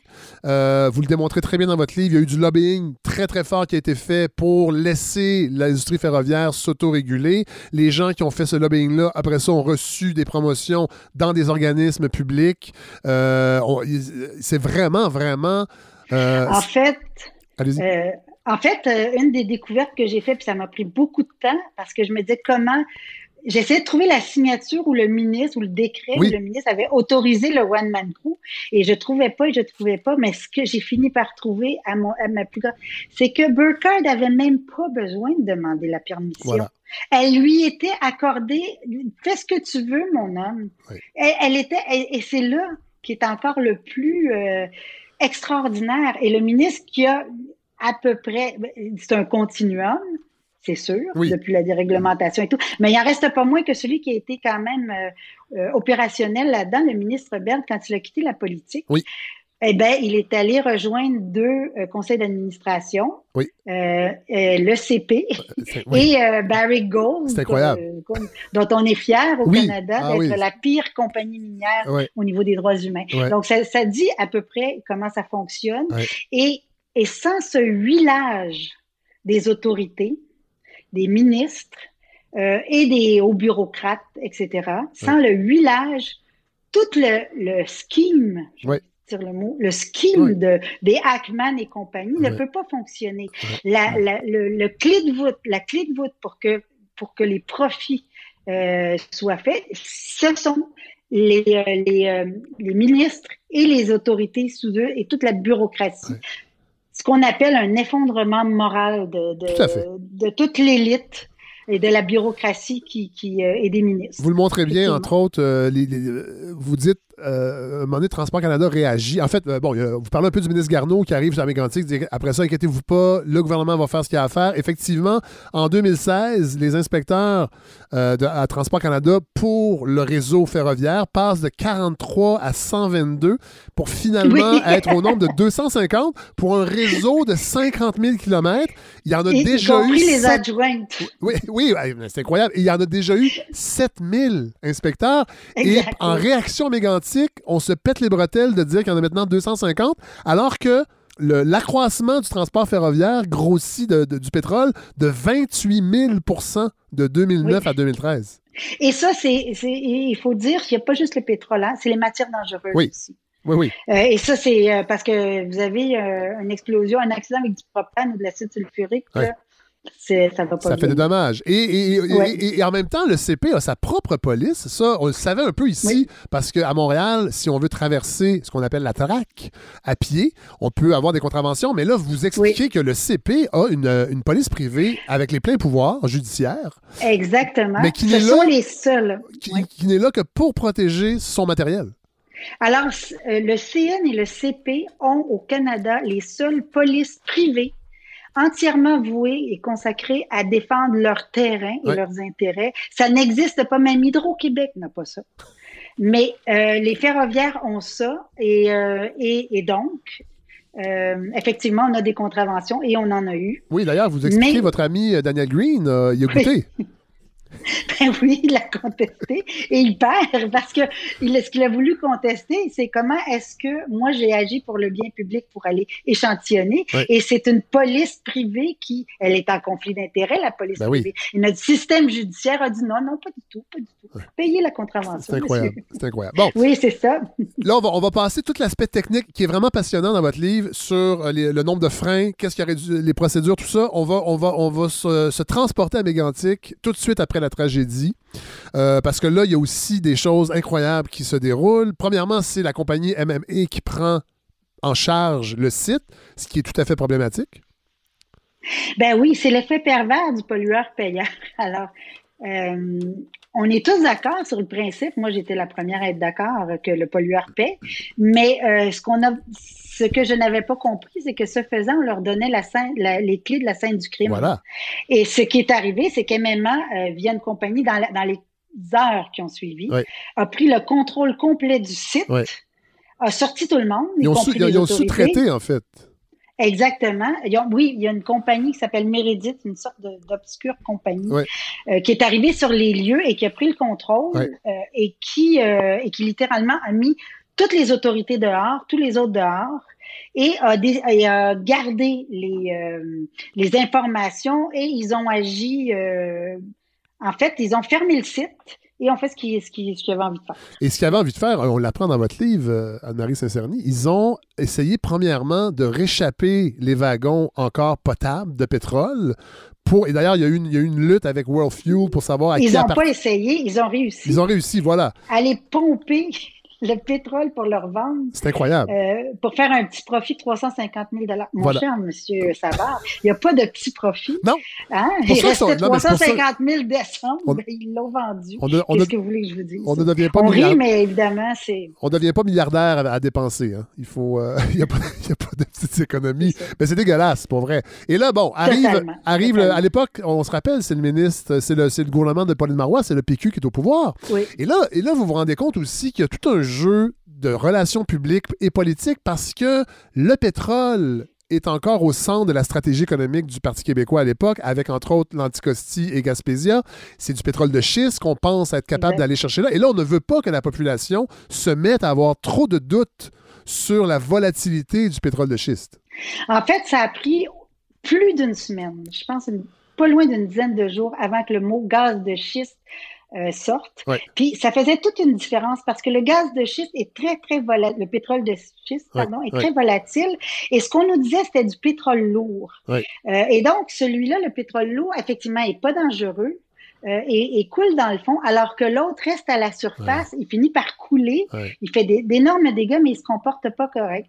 Mais, et la chose qu'il faut aussi savoir, c'est que quand ça a tout explosé, euh, il y a eu deux énormes explosions quasi nucléaires Ouais. euh, dans la nuit du 5 au 6. Ouais. Les pompiers immédiatement savaient que c'était pas du pétrole ordinaire. Et malgré tout, euh, le ministre de l'Environnement de l'époque, Yves-François Blanchet. Ouais. persistait à dire que c'était du pétrole lourd. Euh, alors que nous, on savait que ça, ça pouvait, et les pompiers, tout le monde, ça, ça, faisait pas de sens Ouais. vraiment. Euh, et je lui ai d'ailleurs plus loin posé la, plus tard posé la question pourquoi il a continué euh, à dire ça aussi longtemps? Ouais. Mais là, il faut Et dire. la réponse était intéressante. Oui, la réponse qui est? La réponse est qu'il l'a su effectivement beaucoup plus tard euh, et qu'il est possible que le mot schiste, qui ait été connu au- plus haut que lui, Ouais. euh, qu'il y ait des gens qui n'avaient pas intérêt à, à ce que ça sorte. Parce que vous dites quand même qu'il arrive très vite, et François Blanchet, entre autres, pose les bonnes questions au début, mais se rend compte qu'il a pas, que, en fait, que le gouvernement n'a pas de grand contrôle, parce que, entre autres, c'est MMA qui, euh, qui a accès au site, et qui a, et- et en fait, le, le grand nettoyage, c'est un grand cafouillage aussi. Oui, c'est un grand cafouillage et effectivement, le ministre est obligé de plaider euh, pour essayer d'avoir accès au site, pour essayer d'avoir euh, accès aux données Ouais. et on lui fait des topos. Euh, et c'est là, il faut, je, je le dis dans le livre, Oui. euh, Daniel Green et moi, on avait documenté et échantillonné la pollution. Il persistait à le nier et ce n'est qu'après après qu'on a eu euh, accès à des courriels via une action en cours, que j'ai vu que à l'intérieur euh, de la machine, il avait essayé de trouver si par hasard on n'avait pas ra- raison, et il Ouais. avait trouvé qu'on avait raison. Ouais. Donc c'est vous dire que à la tête, lui, euh, sur lequel on, on tapait parce Ouais. qu'il disait des, des faussetés en fin de compte. Euh, Ben, il jouait la game en reste politique. pas moins.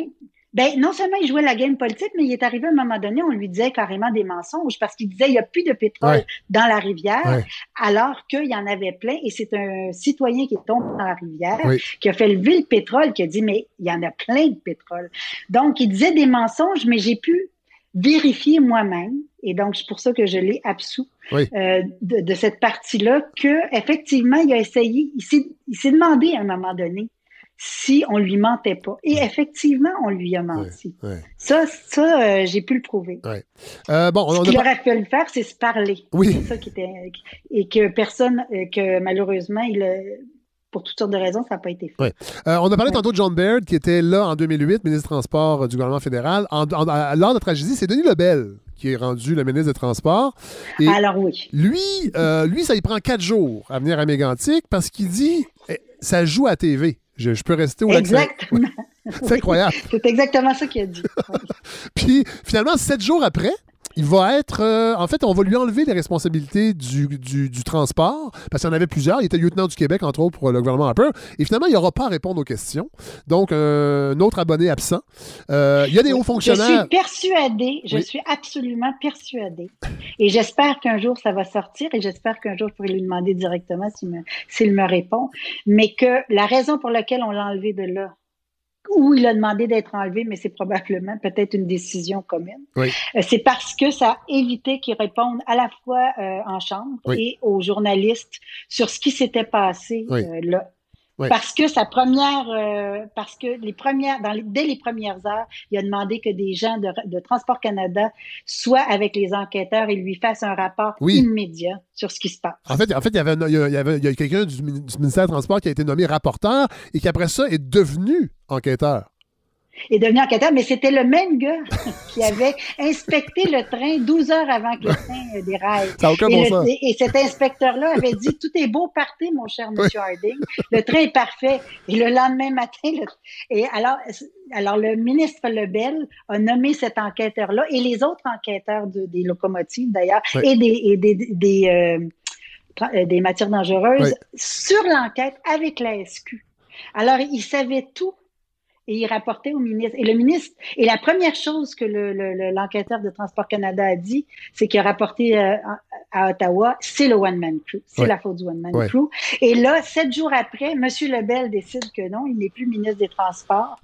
Euh, et ça, et c'est ça qui a mis le premier, le premier verrou sur, la- sur le secret, sur le coffre-fort, où on a enfermé les secrets de ce qui s'est vraiment passé là. Ouais, c'est incroyable. D'ailleurs, on n'en a pas parlé encore, mais euh, plus tôt dans le livre, parce qu'on est rendu à l'après-tragédie, mais vous parlez de la théorie du fromage suisse, puis c'est intéressant parce qu'on voit que tout ça, là, c'est une machine bien huilée. Euh, c'est James Reason qui est un peu le, le- le créateur de ça, c'est-à-dire que quand il y, a, un- il y a- il y a un accident ferroviaire, on l'explique parce que dans le fond, tout le système est très complexe, il fonctionne très très bien, mais le problème, c'est que dans- des fois, il y a un être humain qui fait une petite erreur et tout déraille.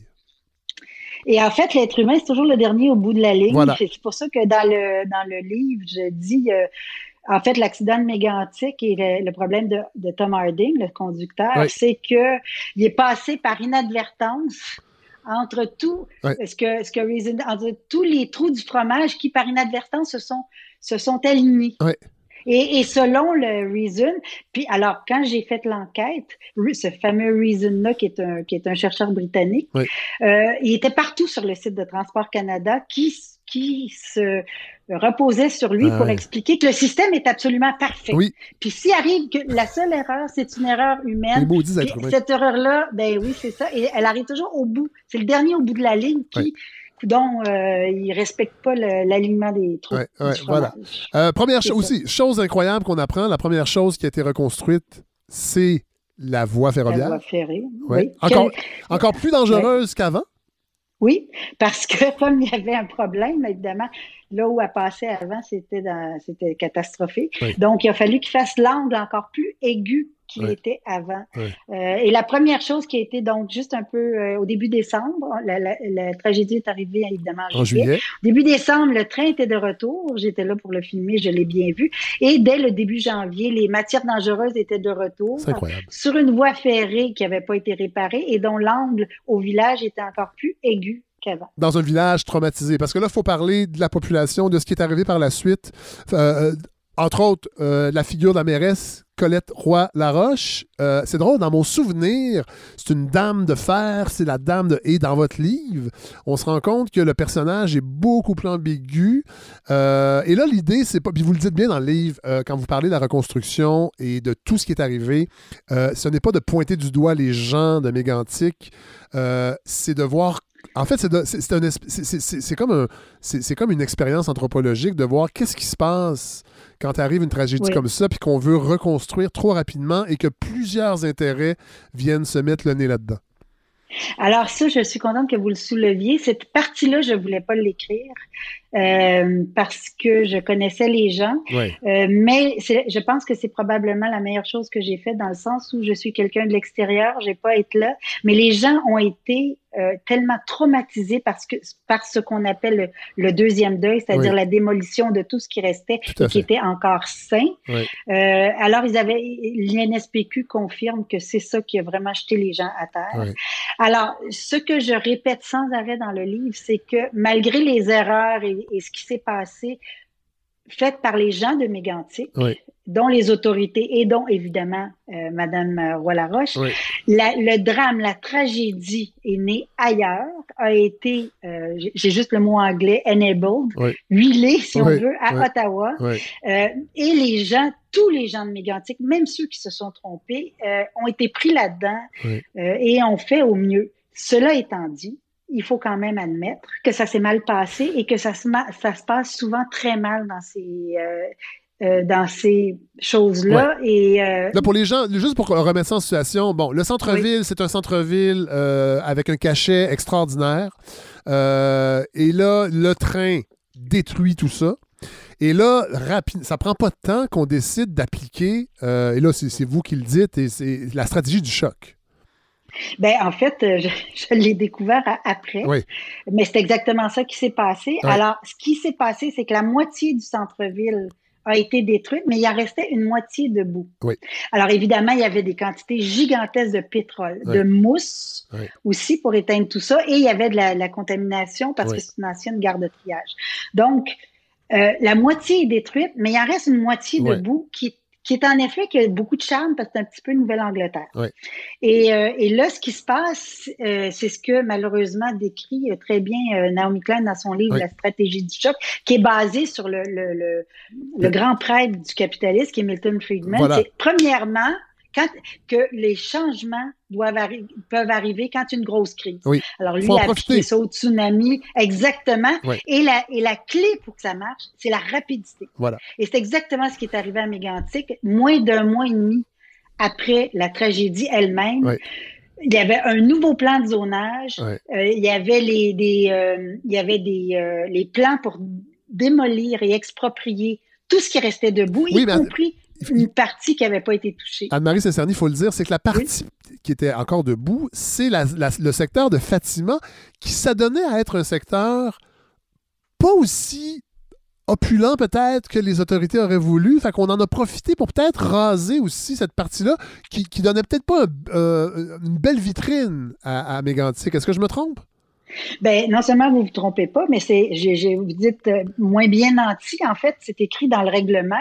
Euh, une population défavorisée Oui. et des bâtiments, j'oublie le terme exact, mais autrement dit, ce qu'il disait, c'était pas beau puis ils sont, ils sont pauvres. Oui. Il le disait comme ça. Oui. Et, euh, et c'est et, la partie de Fatima, or c'était très charmant. Oui. Et la partie de Fatima n'a jamais été touchée. Elle était de l'autre côté de la rivière. Voilà. Elle a jamais été touchée. Et ils ont quand même exproprié à l'intérieur de deux mois, Ah oui. euh, De sous façon de faux violente. prétextes. Oui. et sous de faux prétextes, en, en mentant les gens euh, qui étaient là, puis ont vidé la, la, la, la rue principale.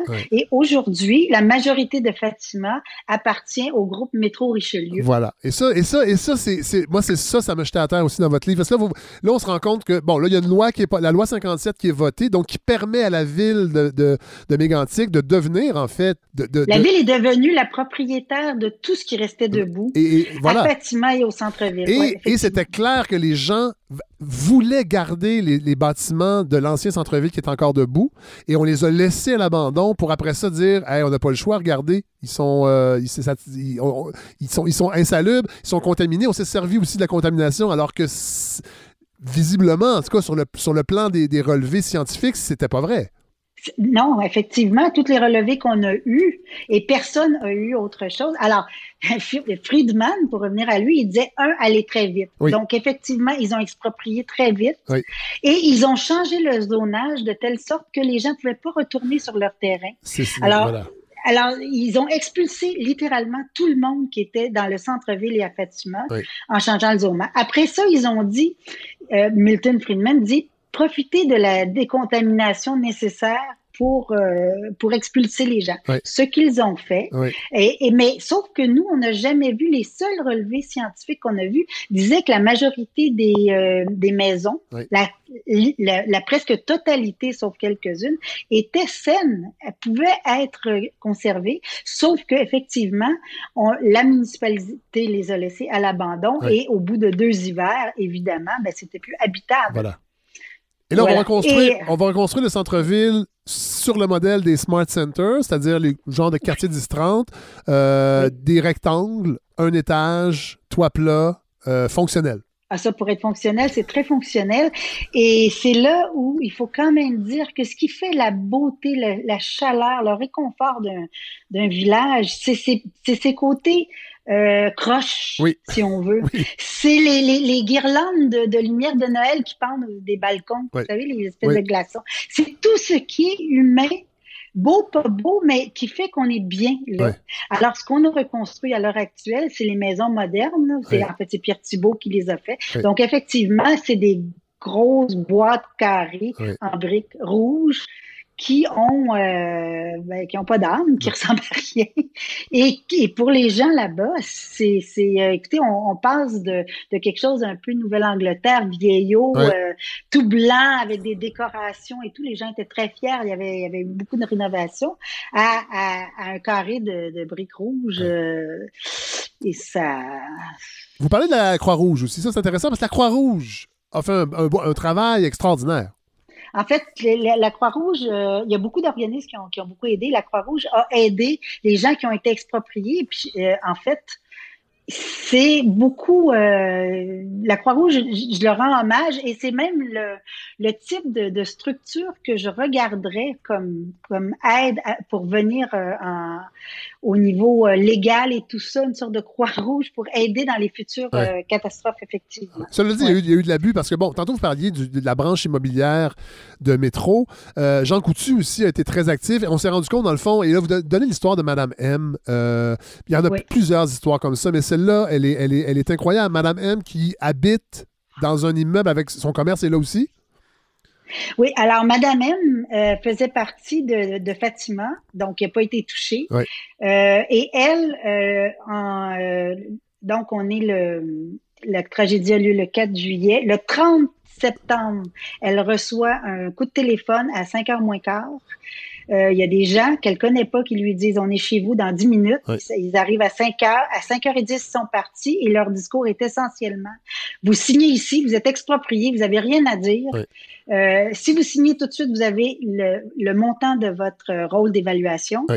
Si vous signez pas tout de suite, vous avez euh, moins enlève- 15 On enlève 15% Exactement. Elle n'est pas vous certaine, avez- elle est pas certaine si c'est des gens de la ville. Elle sait de- pas qui est là, C'est ça. mais ce qu'elle sait, c'est que si elle signe pas tout de suite, elle, a- elle, elle est dehors dans 15 jours. Ouais. Et là, vous vous la, appre- ils la mettent dehors. Et là, dans vous vous 15 rendez jours. compte que, euh, dans le fond, les gens qui l'ont exproprié voulaient les terrains et le plan était déjà fait. Et c'était aujourd'hui, c'est un Jean Coutu qui est là. Et à- quand les gens vont l'exproprier, c'est déjà dans les plans que ce soit effectivement un Jean Coutu. Exactement. Moi, j'ai trouvé un dessin dans, les, dans le nouveau règlement qui, était, qui date du 29 août et elle, elle a été expropriée le 30 septembre. Donc, depuis le 29 août, des gens à la municipalité savaient, le, le dessin est fait, c'est un Jean Coutu qui est dessiné à la place de sa maison Et qui est là aujourd'hui. et qui est là aujourd'hui. Alors, elle, elle a eu 950 dollars Voilà. du fonds Avenir Mégantic pour l'aider à déménager. Le fonds, géré par la Croix-Rouge. C'est, la Croix-Rouge qui a fait la. Non, qui- non? c'était euh, non, le fonds Avenir Mégantic, euh, c'est euh, c'est le fonds qui, qui a été constitué, puis il y avait différentes personnes qui administraient ça. Ah, je pensais que c'était mais c'est le fonds qui a été-. Oui, effectivement, mais il y a eu des dons à la Croix-Rouge pour les activités de la Croix-Rouge. Oui. Mais quand on envoyait de l'argent à Mégantic, ça a été constitué dans un fonds de 4, qui, qui a monté à 4 millions de Oui. dollars. Ce 4 millions de dollars-là, ça s'est appelé le Fonds Avenir Mégantic et c'était administré par différentes personnes à Mégantic. Alors, Madame M est l'une de... Moi, je, je mentionne deux, deux expropriés, Oui. deux cas différents. Et les deux ont eu moins de 1000 dollars, autour de 950 dollars. Métro et Richelieu, quand ils se sont installés et quand j'ai fait le livre en date du euh, 2017 à Oui. peu près, ils avaient eu au-dessus de 1 million En dédommagement. s'installer. Exactement. Donc, du 4 millions qui a été envoyé à Mégantic, nos 10 dollars, nos Ouais. 20 dollars, Ouais. Métro et Richelieu et maintenant Jean Coutu, c'est tout, euh, c'est ramassé sous la même bannière, Oui. ont, ont été chercher plus du quart de ça, officiellement. Ouais. C'est, incroyable. et les expropriés ont même pas eu 1000 dollars pour Non. déménager. Et c'est pour ça que la Croix-Rouge, la Croix-Rouge a dû intervenir. Oui. Parce que Madame M, par exemple, s'est retrouvée, alors elle a jamais été capable de se racheter aucune maison. Euh, elle est évidemment tombée malade. Oui. Elle est en logement. Elle n'a jamais pu avoir son petit commerce Oui. euh, qu'elle avait dans la maison, un petit Oui. commerce de soins personnels. Euh, et donc, elle est, sa vie est détruite totalement. Et elle a eu du fonds Avenir Mégantic, 950 dollars versus 1 million et plus de métro. Et c'est pas le seul argent que métro euh, a eu, et j'en dessus, parce qu'il y a eu de l'argent du gouvernement qui leur a été donné. Même chose pour Dollarama, d'ailleurs. C'est incroyable. Et d'ailleurs, vous le dites, là, il y a- il y a- quand- quand, on vient le temps de reconstruire, il y a plein de gens qui, se, qui, qui, qui, qui cognent au portillon. Euh, vous donnez l'exemple d'un euh, monsieur qui s'appelle David Sepulcre ou Sepulcre? Ah, David, Da- David Sépulcre, oui. David Sepulcre. Racontez-nous. On dirait un, Alors- un- mauvais épisode des Simpsons quand ils bâtissent euh, le monorail. Écoutez, là, là, il faut, vous, il faut que vous vous mettiez dans, dans l'atmosphère. Ouais. Ça, ça vient de se passer il y a un mois et demi. Et comme Ouais. disaient des personnes, on n'a pas, fi- on n'a pas fini d'identifier nos morts encore. non, mais non. On les a pas en plus encore enterrés, Ouais. ce qui en reste. OK? Donc, personne n'a le temps de lire des règlements puis des, des choses comme ça. Arrive un hélicoptère avec, dit-on, ça, j'ai pas pu le confirmer indépendamment, mais tout le monde m'en a parlé, Ouais. mais dit-on, euh, euh, la traverse, euh, voyons, le, le Cirque du Soleil. Ah oui, euh, euh, la liberté. Villa- Villa liberté. la liberté, pardon. La liberté, mais j'ai pas pu le confirmer indépendamment, mais tout le monde me... Alors, arrive en tout cas un certain sépulcre qui a Ouais. des appartements, des, des, des beaux immeubles dans le dans le quartier Saint-Henri, Ouais. Pointe-Saint-Charles, dans Ouais. ce coin-là, Ouais. et qui arrive là et qui dit on va faire et, et qui prend le contrôle avec d'autres. Ouais. Autrement dit, c'est l'arrivée des vautours prédateurs Ouais, ouais. sur des gens comme Madame Roy-Laroche, la mairesse et tout, et qui dit attendez ici, on va faire là, des, des millions et des millions. Il va y avoir des 55 millions de visiteurs, comme le Grand Zéro à New York. Ouais, C'est le prochain Grand Zéro. Ils vont faire un. Euh, voulaient, ils voulaient faire un, site commémoratif, touristique de la tragédie. Alors, imaginez-vous encore, là, les gens, là, on, on est encore là. euh, Puis, euh, je, je vais le dire, là, il y a des gens qui ont reçu un petit ziploc, euh, ziploc avec une dent. Ouais. C'est tout ce qu'il y a eu. Ouais. OK? On est là, là. Ouais. Et eux, euh, avec ces pulls, font faire euh, chez Moment Factory un, un vidéo que j'ai. Où il, il- il- le, le projet, c'est de faire un grand centre des congrès avec Ouais. un hôtel et tout ce que vous voulez. Et là, ils font une, un son et lumière avec les, les citernes calcinées pour rappeler la tragédie. Et là, ils font. C'est ça le plan. Et le vidéo, ils le montrent. là. C'est- comme un pitch. Exactement. C'est un pitch. J'ai le vidéo avec la belle musique et tout. Et, euh, et donc, euh, et donc, imaginez-vous l'effet que ça a sur Ouais. les gens. Et qui a pu penser quelque part que de voir tous les soirs de, de, de, de l'été Ouais. un son et lumière avec la figure de ton enfant sur un Ouais. wagon calciné. Devant des autobus Euh, d'inconnus. Devant De des touristes. Alors c'est euh, et puis j'ai pas besoin de vous dire euh, que le, le fameux hôtel aurait été construit euh, direct dans la nouvelle voie ferrée en plus. Ah, ben oui. C'est comme dire aux gens ni visiter Mégantic, ni vous louer une chambre direct dans l'axe Ah ouais. où le train a déjà déraillé. Mais, mais tout ça est du- est d'une horreur absolument. Euh, du- du- à- ça donne la nausée de penser que quelqu'un a pu. Alors donc les prédateurs sont arrivés là. Puis je vous signale aussi que à Mégantic, les gouvernements, dont le gouvernement du Québec a voulu aider. Donc l'argent pleuvait, puis il n'y avait aucune question qui était posée. Et c'était le temps de la commission Charbonneau. Ah oui. C'est tout ce qui était petit prédateur, compagnie de ci, de ça, on de euh, construction. on Tout le monde est arrivé là. On retrouve Tony Accourceau dans cette phase-là, dans votre livre, qui a construit le Ben pont oui. Le, le- le nouveau pont et qui, deux ans plus tard, était déjà brisé. Oui, un pont de 5 millions qui a dû être réparé pour vice de construction Oui. deux ans plus tard. Eff- effectivement. Donc, ça, euh, ça vous dit. Alors, donc, c'est ça, dans, dans l'horreur le plus total, où les gens sont. sont il n'y a pas de mots pour décrire ça. Ils sont arrivés et, et là, effectivement, les élus ont été pris là-dedans. Alors, c'est pour ça qu'il faut répéter qu'on ne peut pas leur, le- on ne peut pas nier qu'ils ont pris toutes les décisions. Et qu'ils ont passé tous les règlements. Mais on ne peut pas nier aussi qu'ils ont été pris dans un tourbillon où c'était très difficile d'agir d'agir facilement.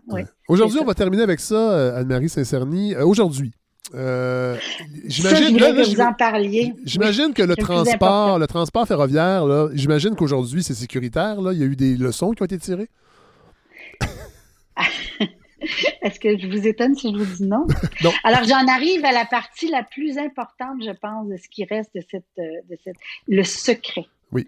Et le secret a été euh, mis en place de façon hermétique par toutes les autorités, mais c'est le ministre Garneau qui s'est assuré sans arrêt Marc Garneau, qui est toujours en politique. aucune- Marc, Marc Garneau, effectivement, le Oui. nouveau maintenant euh, ministre des Affaires étrangères qui a été ministre du Transport.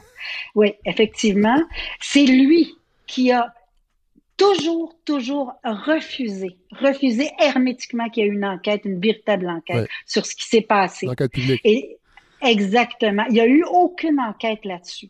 Imaginez-vous. Ouais, ouais. Imaginez-vous que même le coroner a fait une enquête euh, au Québec sur euh, le fait que les, les, les personnes âgées s'étouffaient avec des grilled cheese, mais il n'y a eu aucune enquête sur Mégantic, sauf celle du BST, dans laquelle on sait que il y a eu des intervenants politiques qui ont demandé à ce que des, des causes, comme le One Man Crew, soient déplacées. Donc, on sait qu'il y a eu de l'intervention, donc il y a eu zéro enquête. Et ça a continué jusqu'à ce qu'il y ait trois autres morts en Colombie-Britannique dans des circonstances similaires. Et c'est Marc Garneau qui a encore là euh, laissé aux, par les compagnies euh, tout ce qu'elles voulaient. Ouais. Ils ont laissé, il a laissé le CP faire l'enquête. L'enquête a été étouffée. Il a jamais rien dit. Alors, je le, le tiens entièrement responsable des morts de Colombie-Britannique et de toutes les morts qui vont survenir et de tous les dégâts qui, qui vont survenir encore. Parce qu'il avait la capacité de faire quelque chose et il s'est assuré de, de verrouiller toutes les entrées qu'il pouvait trouver. Parce que rappelons que les trains circulent encore dans les villes. À Montréal, moi, j'habite pas très loin. Il n'y a rien qui a changé, là. Ben, non seulement il n'y a rien qui a changé, mais je je pense que ça a empiré. Euh, parce que euh, il a laissé. Il y a eu un énorme accident en- dans, dans les, dans les prairies euh, cet été. Il a baissé le, il a baissé la vitesse des trains parce que les rails peuvent pas supporter ça. Et dix jours après, il l'a relevé et il y a eu un autre accident. Et donc, euh, c'est euh, les, les poids augmentent, les matières dangereuses augmentent, les inspections sont euh, et sont ine- inexistantes. Et lui a enlevé le peu d'obstacles qui pouvaient euh, exister et il est, il est allé jusqu'à faire une, une revue obligatoire de la loi sur la sécurité ferroviaire pour nous dire Dieu merci, tout va bien. Il y a juste quelques petits ajustements. Mais il a tout accordé ce qui manquait aux ferroviaires. Et à cet égard-là, je trouve qu'il est euh, d'une grande culpabilité. Et il m'a appris beaucoup sur le courage parce que hein, on se dit toujours que s'envoyer en l'air dans l'espace sur la Lune, Ouais. ça demande du courage. Ouais. Eh bien non, non, c'est pas ça le courage. Non. C'est de se lever devant un Hunter Harrison ou devant des ferroviaires et de dire une vie humaine vaut au moins un million de vos profits. Wow. Ben, Anne-Marie euh, Saint-Cerny, merci de, ce temps. Euh, je sais que euh, souvent dans les, les émissions de radio, on est beaucoup dans la nouveauté quand on parle de livres. Euh, je ne veux pas lancer la pierre à personne, mais je trouve ça important qu'on revienne, même si votre livre est sorti en 2018, parce que, comme vous le dites, les choses n'ont pas changé tant que ça. Je trouvais que c'est un beau prétexte avec la diffusion des Hardings euh, à Télé-Québec qu'on- et qu'on continue de réfléchir parce qu'on a l'impression que c'est fini, Mégantic, que c'est réglé. Mais après, après, après ces années-là, je pense pas que tout On est... est en attente de la prochaine tragédie. Voilà, exactement. Et je vous invite à regarder la- le, le livre graphique, la bande dessinée qui Oui. sortira Ah oui, mais c'est vrai, vous avez... euh, à la fin de l'été, effectivement, avec Christian Kennel. Oui. Euh, et on a fait effectivement le livre graphique de, de, de Mégantic. Mais ouais, ben, on, va, on, va en, on va en Parce que- reparler euh, quand, quand ça va sortir, mais je veux que les gens lisent votre livre aussi parce que vraiment, c'est une, bonne brique. C'est 323 pages. si, euh, euh, oui, voilà. À peu Euh, près, je oui, c'est ça, quand même. Mais ça se lit vraiment et on apprend énormément de choses sur l'industrie ferroviaire, sur euh, comment. Et, et c'est drôle parce qu'on n'a pas le temps d'en parler, mais on est en pleine pandémie, on a la santé publique qui s'adresse à la population via nos politiciens à chaque semaine, mais la santé publique aussi a joué un rôle euh, Oui. à Mégantic, entre autres. Euh, On fait de belles choses, de moins belles choses, mais ça, ça m'a fait raisonner que les tragédies, il va en avoir malheureusement encore. Puis il faut se questionner en tant que citoyen sur nos autorités. On a l'impression qu'ils sont là pour le bien. C'est pas toujours le cas. Ou des fois, il y a des intermédiaires et votre livre le démontre très très bien. C'est vraiment, c'est vraiment une lecture qui m'a qui m'a marqué. Et euh, je suis content qu'on en ait parlé aujourd'hui avec vous, Anne-Marie Saint-Cerny. Ben, je vous remercie euh, beaucoup. Et, et le mot final, c'est le secret. À partir du moment où il y a du secret, Oui. euh, ça va mal aller. Voilà. Certain. Alors, je vous remercie infiniment d'être venu euh, Merci. sur Mégantic. Merci. Au revoir. Au revoir. Bon, alors, euh, je retrouve euh, Guillaume Hébert, chercheur à l'IRIS. Bonjour, Guillaume. Bonjour. Bon, alors, euh, je l'ai toujours dit, euh, ben, je l'ai pas toujours dit, de- depuis l'an dernier, en fait, je le dis, je veux parler d'économie et ben, euh, je trouve que l'IRIS euh, a besoin, euh, en fait, la balado a besoin de l'IRIS. Euh, on, va, le- répéter, c'est l'Institut de recherche et d'information socio-économique. On avait, euh, on avait parlé de la SAC et de l'Auto-Québec il n'y a pas si longtemps avec, avec Bertrand Schepper, entre autres. Et là, Bertrand nous avait parlé des brochures que l'IRIS publie ponctuellement. Et là, il y en a une. Comment planifier l'après-COVID? Un choix entre austérité et résilience. Évidemment, il va falloir un jour penser à l'après-COVID si jamais ça arrive. Et, euh, et l'IRIS a publié euh, cette brochure-là que j'ai trouvée vraiment intéressante. Puis je trouvais intéressant d'avoir un des deux. En fait, vous êtes deux. Il y a vous et Mathieu Dufour qui avez pa- Oui. participé. euh, bon. Euh, L'idée derrière ça, c'était quoi? Ça a été beaucoup de ramasser euh, tout ce qu'on a produit depuis le début de la pandémie, en fait. On, a, on a beaucoup, beaucoup produit euh, suite euh, au, euh, au début de la pandémie, au confinement, etc. Parce que très vite, on s'est dit, euh, euh, ouais, il va y avoir des conséquences. On voit déjà les conséquences économiques, euh, fiscales, euh, sur les finances publiques, euh, de tout ça. faut, faut déjà commencer à réfléchir à qu- qu'est-ce qui se passe, qu'est-ce qu'on a devant nous, le décrypter d'un, puis réfléchir déjà à ce qui s'en vient Ouais. après. Donc, on a, on a publié beaucoup, beaucoup, beaucoup de billets de blog Ouais. et on s'est dit pourquoi est-ce qu'on mettrait pas ça, tout ça dans un quelque chose de synthétique, de Ouais. bien ramassé, qui, qui donne un portrait d'ensemble de la situation. C'est ça un peu le but. qui est quand même costaud, euh, la brochure. là. C'est Ouais. pas, c'est pas deux pages. Là. Euh, Et moi, je trouve intéressant qu'on en parle parce que dans les médias, en général, ce qu'on entend, c'est des économistes euh, ou des chroniqueurs économiques, un peu, je, vais nommer Mich- Michel Girard, c'est pas le pire, mais tu sais, qui, qui- qui- on s'alarme. Les déficits, les prestations que le gouvernement a données, qui va payer ça? Ça va pas aller bien. Il y aura des choix à faire et on a souvent le, le même angle, c'est-à-dire va falloir possiblement réduire les dépenses et comment le gouvernement va faire pour faire passer ça sans, euh, sans augmenter le fardeau fiscal. Et dans la brochure, entre autres, et rapidement, euh, ce que j'ai trouvé intéressant, c'est que vous notez, entre autres, qu'on- que, que- que la pandémie a prouvé quelque chose, c'est-à-dire que l'État a encore la capacité de jouer un grand rôle dans l'économie, malgré une pensée néolibérale qui se distille depuis les années, les années 80 dans la sphère médiatique. Tout à fait, tout à fait. hein. On pourrait dire que la, la pandémie, ça a été un révélateur de beaucoup, beaucoup de choses. Oui. Et ça, ça, c'en est une, en fait. Ouais. Hein, En fait, ça nous a... présentement, ça force tout le monde au Québec, au Canada et bien au-delà de se demander de mieux comprendre la politique monétaire notamment. Oui. On l'a vu même jusque que dans le bye-bye où on voyait euh, ce fameux sketch là, qui a fait Oui. beaucoup réagir. Oui. Euh, malheureusement, c'est un sketch malheureux à mon avis parce que ça, ça ouais, c'est ça, ça- ce que ça montrait en fait, c'est un peu comme si euh, euh, le premier ministre Trudeau était, avait trouvé un truc pour produire de l'argent, puis Ouais. produ- il, il injectait de l'argent, il, il imprimait de l'argent en fait de façon totalement irresponsable dans l'économie.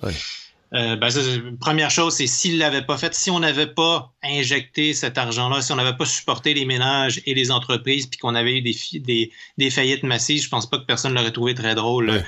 Euh, Ben, en fait, ça, en fait aurait, ça aurait un impact extrêmement négatif sur l'activité économique. Ben, ça aurait détruit euh, l'économie canadienne. Si ça se trouve, ça aurait emporté le reste de l'économie mondiale avec l'économie canadienne. Donc, tu sais, on n'avait pas trop le choix. Euh, cela dit, ça révélait quand même quelque chose. C'était, c'est une marge de manœuvre. C'est un déficit de 400 milliards au fédéral. Ouais. C'est une marge de manœuvre qu'on pensait pas avoir. Si on avait dit ça, si on s'était parlé il y a un an et demi à peu près, Ouais. euh, puis on Ouais. s'était dit, advenant qu'il y a une pandémie qui s'abat sur le Canada, là, on va faire un déficit de 400 milliards, puis tout va être beau. Ouais, non, mais c'est ça. on- on- on se serait dit c'est impossible. C'est impossible de réaliser des déficits comme ça. Puis c'était une des choses qu'on entendait beaucoup après la dernière crise de il y a 10 ans. De On 2008. se faisait ouais. beaucoup dire, c'est ça, on se faisait beaucoup dire, euh, surtout dans les pays qui sont plus endettés, ben là, ça y est, là, la marge de manœuvre pour les États, il en reste plus. Oui. On l'a tout utilisé pour passer à travers la crise de 2008-2009. Là, il en reste plus. Fait que peu importe ce qui arrive, n'importe quel choc économique, ça va être la faillite automatique généralisée. Mais c'est pas du tout ça qui est arrivé. Bon, ben, là, là, là, vous avez ouvert la porte, Guillaume. Euh, Guillaume Hébert, on va, euh, euh, on va parler des déficits. Parce que ça, c'est le discours récurrent. Les déficits sont hors contrôle, moins au Québec, mais au Canada. Et dans la brochure, vous mettez tout ça en perspective. Oui, donc on, euh, c'est c'est un peu la première étape, c'est de dire, OK, qu'est-ce qui se passe avec les finances publiques? Est-ce que est-ce que c'est la catastrophe? Est-ce que le Canada va faire faillite puis il va être obligé de repartir le pays sous un autre nom? Euh. Et donc, on, euh, on démonte assez vite. En fait, on, fait juste montrer là, par, en comparant le niveau d'endettement du Canada et du Québec bon, aux autres pays de l'OCDE. On voit que tous les pays ont fait la même chose et donc, la, disons, la position favorable du Canada et du Québec par, avec les autres pays de l'OCDE ou du G7, c'est encore plus clair. le Canada est le moins endetté du, du, G7, ça continue d'être vrai. Hein. Ça, n'a pas bougé. Hein. Et, ultimement, les organisations internationales, c'est un peu là-dessus aussi qu'elles se basent pour dire si la dette, le niveau d'endettement d'un pays est inquiétant ou non. Hein. Ça, suit aussi les tendances mondiales. C'est la première chose. si on parle du Canada, le niveau de la dette se situe où exactement aujourd'hui, à peu près? Là? Dans la brochure, vous parlez de 382 milliards? Oui, ça, c'est le déficit. C'est le déficit. Oui. C'est ça qu'il faut retenir. C'est le déficit vient s'ajouter à la dette. Hein? Donc, c'est toujours la nuance euh, euh, qu'il faut faire. Euh, et, ce qu'il faut retenir, c'est que depuis le milieu des années 90, les politiques de, de, déficit zéro, de rééquilibrage des finances, qui sont devenues un dogme à ce moment-là, hein, on pourrait discuter longtemps, savoir est-ce qu'il fallait agir ou pas, est-ce qu'il fallait agir de cette façon-là ou pas, ça serait un autre débat. Cela dit, on les a faites, ces politiques-là, et le résultat, ça a été un endettement qui a beaucoup diminué, tant au Canada qu'au Québec. Plus au Québec, ah, de ce que je comprends de la brochure aussi, c'est encore plus au Québec. Oui, oui, bien sûr. Le Québec, ça s'est beaucoup accéléré dans les dernières années. Hein. C'est depuis, depuis une dizaine d'années, euh, alors que les autres provinces ou le gouvernement fédéral sont restés davantage, euh, ont continué de faire des déficits. Au Québec, ça fait plusieurs années qu'on a éliminé le déficit. On l'a éliminé très rapidement, beaucoup trop rapidement. Oui, il y, a eu un prix, il y a eu un prix social quand même, il faut le dire. très lourd, très lourd à payer. Et qu'est-ce avec quoi on s'est retrouvé au Québec? Une situation très peu commune dans le monde présentement, des surplus à n'en plus finir. Des surplus colossaux, là, euh, au-dessus de, 25 milliards sur cinq exercices budgétaires.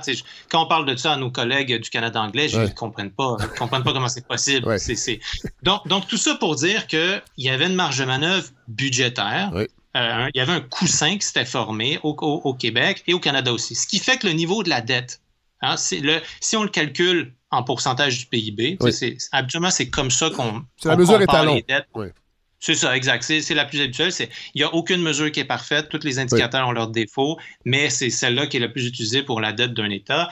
Ben, notre niveau d'endettement, il n'est pas encore retourné au Canada au niveau qu'on avait euh, à la fin des années 80, début des années 90.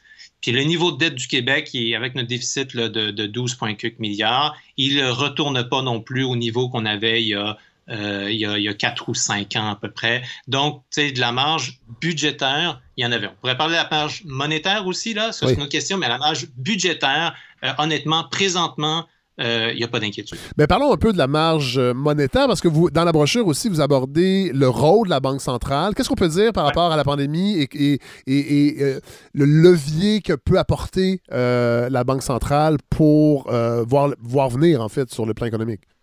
Oui, ben, c'est la première fois euh, de mémoire qu'on traite dans une publication de l'IRIS, puis on publie beaucoup. C'est la première fois qu'on touche la question de la politique monétaire, euh, qu'on tente de la vulgariser beaucoup, euh, davantage, parce que, à notre avis, on n'a pas le choix. On ne peut pas regarder l'endettement du Canada présentement, la dette, puis ne pas comprendre que la Banque centrale a un rôle là-dedans. C'est quoi, quoi ce rôle-là en résumé? C'est grosso modo, il y a, on, a commencé à faire au Canada comme les États-Unis font avec la Réserve fédérale depuis une dizaine d'années. C'est-à-dire qu'il y a une partie de l'endettement, de la dette euh, qu'il faut, euh, qu'il faut contracter pour euh, couvrir nos dépenses. Il y a une partie de cette dette-là, des titres de dette, qui est rachetée par la Banque centrale. Donc, qui enlève la pression face aux créanciers.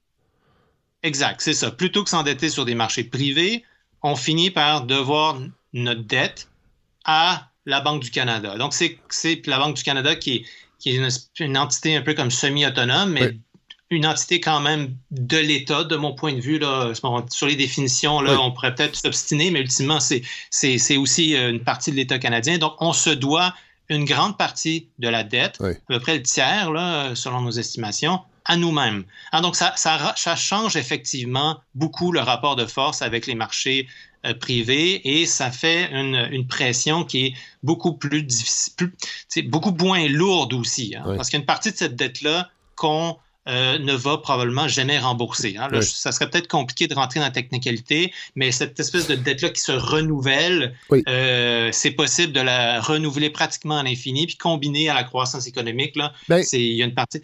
Écoutez, je ne suis pas économiste, loin de là, mais j'ai l'impression que ce que vous dites, ça vient aussi un peu faire un contrepoids au discours euh, sur un budget familial versus un budget étatique, parce qu'on a souvent cette comparaison-là. Euh, le gouvernement agit comme un bon père de famille, mais c'est que ça, c'est qu'une dette qu'on ne remboursera jamais, c'est parce qu'on ne peut pas, parce qu'un État, c'est pas comme une famille, c'est-à-dire qu'on ne peut pas dégager éventuellement de l'argent pour mettre ça dans des REER et après ça arrêter de travailler et euh, être en retraite. Il y a des, il y a des, il y a des coûts sociaux qu'on doit financer et ça, ça s'arrêtera jamais. Exactement si la pandémie nous servait juste à nous débarrasser une fois pour toutes de l'analogie du budget de l'État comme le budget d'une famille, ça, serait, hein? déjà un pas en avant.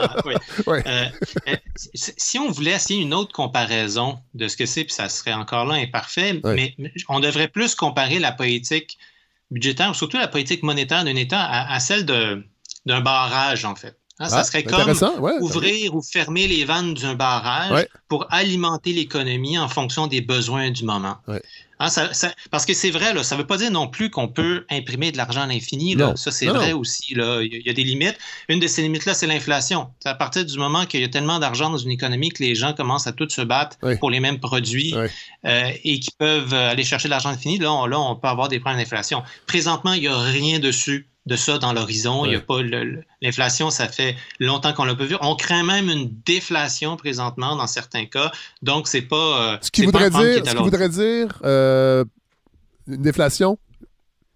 Ce qui voudrait dire les prix euh, se mettent à diminuer, en fait. OK. Donc, et les revenus... montrer des, des, des, prix qui diminuent. Et là, on a tout un effet pervers où les gens se mettent à anticiper des baisses de prix, donc arrêtent de consommer, ça fait encore plus. Donc ça, c'est un, un cauchemar euh, en économie, mais ça, ça fait tellement longtemps qu'on vit sur des... Euh, c'est ça, des en fait, on n'a pas vu ça depuis, euh, depuis extrêmement longtemps au Canada. Là. Même, même, en fait, je pourrais pas dire quand est-ce la dernière fois qu'on a eu une déflation, si on en a vu une. Euh, mais les pays qui ont expérimenté ça, ça peut vraiment être un, assez, euh, assez catastrophique. Bon. dans la brochure aussi, ce qui est clair, c'est qu'on vit présentement trois crises. Une crise climatique, une crise des inégalités de richesse et, bon, évidemment, la crise sanitaire. Et vous, vous relevez quelque chose d'intéressant, c'est-à-dire que, ben, puis on l'a vu, on en a parlé tantôt, on s'est rendu compte que l'État pouvait jouer un rôle important et le, en fait, le, corollaire, je ne sais pas si c'est le bon mot, mais à l'inverse, on se rend compte aussi que le système économique néolibéral ou euh, post-capitaliste, ben, il ne fonctionne plus et il y a, une mouvance, en fait, euh, des deux côtés, à gauche et à droite, euh, anti-système, qui, qui, est en train d'être de, de, plus en plus audible et il va falloir y réagir. Tout à fait.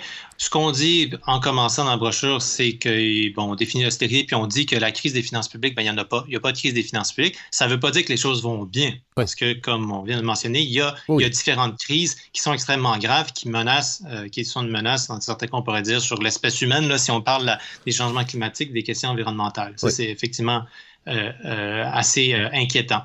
la marge de manœuvre qu'on qu'on s'est dégagé, maintenant qu'on sait qu'on a peut-être un peu plus que ce qu'on pensait, on dit pas infini, mais on a quand même un peu plus, ben, ce qu'on dit maintenant, c'est assurons-nous de la connecter euh, dans euh, dans les transformations dont on a besoin. Hein. Donc, euh, parce que présentement, une des choses qu'on voit, c'est aussi le gonflement des grandes fortunes. Hein. C'est un autre, un autre phénomène qu'on vit dans le... C'est lié aux politiques monétaires dont on parlait plus tôt. Donc, plutôt que de laisser, disons, les, euh, cette injection de liquidité, là, si on utilise l'image, dans l'économie, se retrouver sur les marchés financiers, aller gonfler les grandes fortunes, mais on pourrait, on devrait connecter, hein, brancher, disons, ce pipeline-là sur euh, l'économie réelle, si on veut, ou la transformation écologique de l'économie. Donc, et qui permettrait de répondre donc euh, aux réelles inquiétudes, aux réelles urgences qui sont, c'est ça, la crise sanitaire, les services publics qui sont de mauvais état, la, difficulté de réponse à une crise comme celle-là, oui. la crise climatique. L'austérité, entre autres,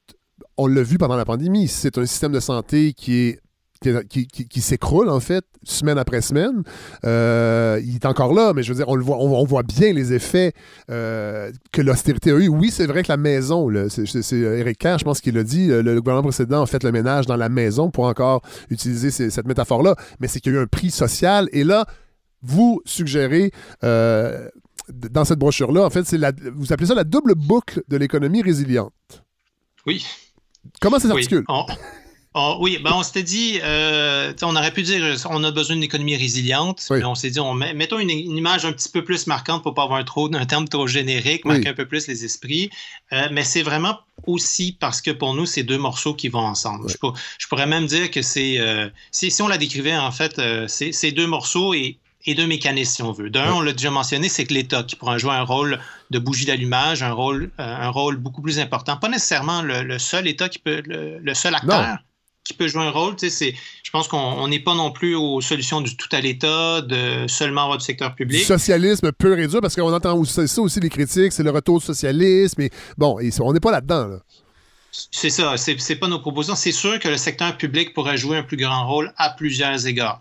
Quand on parle aujourd'hui des, des, euh, des, soins à domicile, des soins de longue durée, des CHSLD, on a vu là-dedans que l'État aurait fait un meilleur travail que beaucoup des, des, euh, des instruments qu'on a qui sont complètement fragmentés, fragmentaires, euh, pas accessibles, pas de qualité. Bon. Puis on pourrait faire tout plein d'autres euh, références. Hein, le, le, cas des, des transports, les, les, autocars qui se rendent plus en Gaspésie. Comment ça se fait que c'est pas l'État qui gère ça? Comment ça se fait qu'il faut, faut se mettre à genoux dans les entreprises privées, puis les financer, puis avoir des tarifs qui n'ont pas d'allure, alors que c'était une question de transport comme cela? Bref, il y a plusieurs éléments où l'État pourrait jouer un plus grand rôle. Et là, vous, vous parlez là-dedans, ben, dans, dans, cette même optique-là, c'est que oui, l'entreprise l'entreprise privée, évidemment, encore sa place, mais vous suggérez aussi de faire appel un peu plus aux coopératives, aux OBNL, à ces entreprises-là, euh, ces organisations-là qui souvent, on les met de côté un peu ou on les trouve peut-être trop marginales pour avoir un rôle réel dans l'économie, alors que ce n'est pas le cas. Absolument, absolument. Et bien, au Québec, en plus, on a une tradition euh, importante d'économie sociale, solidaire. donc, ça veut dire coopérative. oui, oui. Exactement.